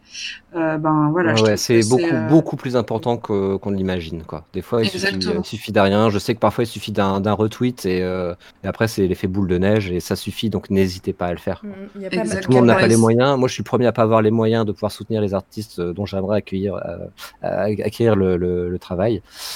Euh, donc, euh, donc voilà, j'essaie de faire aussi à ma mesure des échanges. des. Il y a, tout- il y a toujours moyen de, de, de faire jouer un petit peu de solidarité à son échelle. Quoi. C'est rien n'est d'ailleurs, euh, c'est c'est un petit peu aussi la philosophie de C'est toi la radio. Hein. Marat en parlera certainement mieux que moi, mais c'est aussi cette idée-là de vous faire connaître des artistes qui sont un peu plus dans l'ombre euh, que, que ceux qu'on- dont on a l'habitude d'entendre parler, et de vous faire découvrir des gens qui sont talentueux et, et vous faire euh, vous donner envie en tout cas de les suivre, de les, de les soutenir, euh, de partager leur travail et pourquoi pas d'acheter leurs œuvres si vous en avez les moyens. Euh, Sachant que, Voilà. sachant que les membres de C'est toi la radio et de l'association sont les premiers à dépenser leurs deniers pour euh, les artistes qu'on interview. Euh, Steve et moi-même, on en sont les premiers, euh, premières victimes. Non, mais moi, j'a- j'avoue, j'attends mes BD de Gengis Khan qui était là tout à l'heure, qu'on a, qu'on a interviewé et je lui ai acheté Oui, ses BD. vrai. Donc, voilà. Du coup, euh, on est tous, euh, tous dans cette toile à radio, euh, même pour les jeux vidéo avec Panzer par exemple. voilà, nous, on aime bien soutenir comme on peut. Alors, on n'a pas non plus hein, des bourses énormes, mais quand on peut acheter quelque chose pour soutenir un artiste, on le fait. Donc, on vous invite à, à faire de même. Et, et puis, allez suivre la page. les réseaux sociaux de Narcisse, suivez-le sur Twitch et en plus il nous fait son petit live sur les terrariums qui vous a bien hypé là euh, dimanche matin. Donc euh, ça ce serait cool que qu'on soit nombreux sur ce live. Euh, Narcisse, est-ce que tu voulais ajouter quelque chose? Ben, hum, je pense qu'on a fait le tour. C'est déjà pas mal. Je vois qu'on est à 2h10. C'est c'est plus ça. qu'honorable. hein. Ça passe très très vite quand même. hein. Ça passe très vite. C'est une bonne moyenne, en effet. Non, non, je pense qu'on a fait un bon panorama. Après, s'il y a encore des, des- des questions dans le chat, je prends. Mais je pense, à- je pense vraiment qu'on qu'on a fait le tour. Donc, euh, donc à vous de voir. Et euh... Et euh, ouais, il y a Mizu qui dit si vous voulez, je vous fais des bonhommes bâtons. Bah écoute, euh, fais-toi plaisir. hein, On pourra euh, toujours euh, voir euh, cet art-là de, ce côté-là, les petits bonhommes bâtons comme quand on était petit. En tout cas, merci à, tous les gens qui étaient dans le chat ce soir avec nous. C'était très agréable de, de voir que vous avez partagé. Euh, vos questions avec nous euh, et puis que vous avez trollé un peu entre vous et fait des private jokes on aime bien aussi Euh, merci beaucoup Mara pour la réelle. Avec tu es toujours au top et pour, euh, pour ta présence avec moi quand euh, c'est moi qui prends en main une interview. C'est toujours très agréable de t'avoir avec moi. Euh, Merci, c'est avec Et, euh, plaisir, hein, toujours. hein, euh, évidemment, je suis là euh, dans l'ombre, mais je, je suis là quand même. Et c'est un plaisir de bosser avec toi. Et merci Narcisse euh, Eh d'avoir ben, accepté ben, tout ça. Merci à vous. Toujours C'est- plein de c'est- merci C'est vraiment à la fin des très très chouette euh, Ouais, ce que- vous faites. Vraiment, c'est c'est très très sympathique. Euh, merci au chat aussi d'avoir Ouais. été d'avoir été là, d'être présent. C'est vraiment c'est vraiment cool. C'est comme ça que ça marche. Donc euh, donc n'hésitez pas. On se reverra bientôt. Et Voilà. oui, on va peut-être faire un raid. Est-ce que tu as réfléchi, oui. euh, Narcisse, à quelqu'un? Alors là, j'ai pas grand monde. euh, pas grand monde dans ma dans ma liste.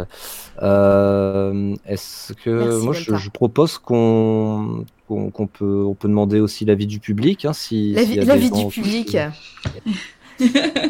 Alors, j'en ai, public- j'en ai un sous, sous le coude, ça peut être marrant, mais euh, j'attends de voir s'il y a des propositions. Alors, est-ce que le chat, vous avez des propositions de raid? Moi, j'en profite pour euh, te remercier, Narcisse, parce que j'ai pas pu te remercier encore. Euh, merci beaucoup d'avoir accepté euh, cette invitation. Euh, J'avais vraiment à cœur euh, de te faire parler sur C'est toi la radio parce que euh, je trouve que la peinture à l'huile, c'est trop peu connu. Comme tu le disais au début de l'interview, on associe beaucoup trop ça au grand maître et à quelque chose de complètement inaccessible. Et je suis contente que tu sois venu euh, parler de, de ton art sur C'est toi la radio pour justement montrer aux gens que, eh ben non, ce n'est pas inaccessible et que c'est aussi un chouette média et que Et, et qu'en plus, on a moyen avec Twitch de, de partager là-dessus et de pas laisser ça dans un coin poussiéreux de connaissances Exactement. obscures. ouais, donc, ouais. euh, donc voilà, si je peux, à mon échelle, participer un tout petit peu à, à la démystification de, de techniques euh, un peu hum, qui, qui ont l'air difficiles d'accès, et ben quelque part, j'aurais réussi, quoi. Donc c'est très bien. Voilà, c'est ça. Donc euh, c'était aussi pour ça que j'avais très à cœur de te recevoir. Et en plus, vous pouvez aller sur les streams de, de Narcisse. C'est quelqu'un de bienveillant qui discute et qui, euh, voilà, ça se passe toujours très bien. Et c'est très chouette de le voir travailler. Donc euh, je vous y invite si c'est pas déjà fait. Alors, euh, on a des propositions dans le chat, Mara. Bah, je vais prendre celle de Simus. Ouais. Est-ce que. Alors, Simus, est-ce que tu t'es renseigné? Est-ce qu'on va pas se prendre un vent Parce que les, les fails en raid, on a l'habitude ici. Est-ce que ça fait un certain. Euh, ça fait combien de temps qu'il stream Euh, Est-ce qu'il va pas partir juste quand on va arriver ou euh, en tout cas, sinon, il est prêt. Astrolette, euh, bah, ça serait avec plaisir une prochaine fois parce que je pense qu'on va pas pouvoir, euh, enfin, on va, on va pas pouvoir rester jusqu'à 20 heures. hein, donc, mais la prochaine fois, je, je retiens Bavard Stories et, et on ira, on ira le lui faire un raid.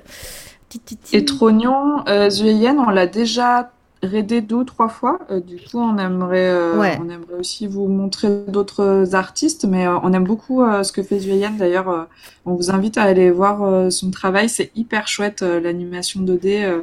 Nous, on a bien aimé, donc euh, allez voir. Sinon, moi j'ai euh, euh, j'ai Tebal qui fait de la musique, il y a que 6 personnes chez lui, on peut aller le voir et ça fait que 35 minutes. Moi, allez, bah allons-y Voilà. alors. on va Eh faire bah, on va faire ça et il faisait partie du salon, il me semble. Parce que c'est comme ça. Alors, c'est le moment où il faut meubler.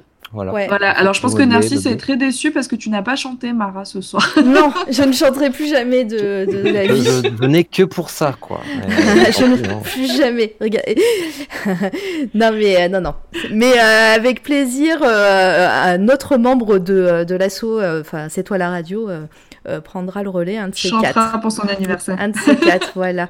Le raid est lancé. Merci encore à tout le monde. Euh, dites bonjour à Tebal. En plus, voilà, je vous dis, ils sont pas très nombreux là-bas, donc on arrive en force à 31 personnes. Et, et puis, ben, à bientôt, la semaine prochaine sur cette toile à radio. Peut-être euh, un petit live surprise euh, euh, dans les jours qui arrivent. Voilà. Merci encore à tous. jamais? Merci à tous. Allez. Bonne soirée. Merci. On y va. C'est toi la radio.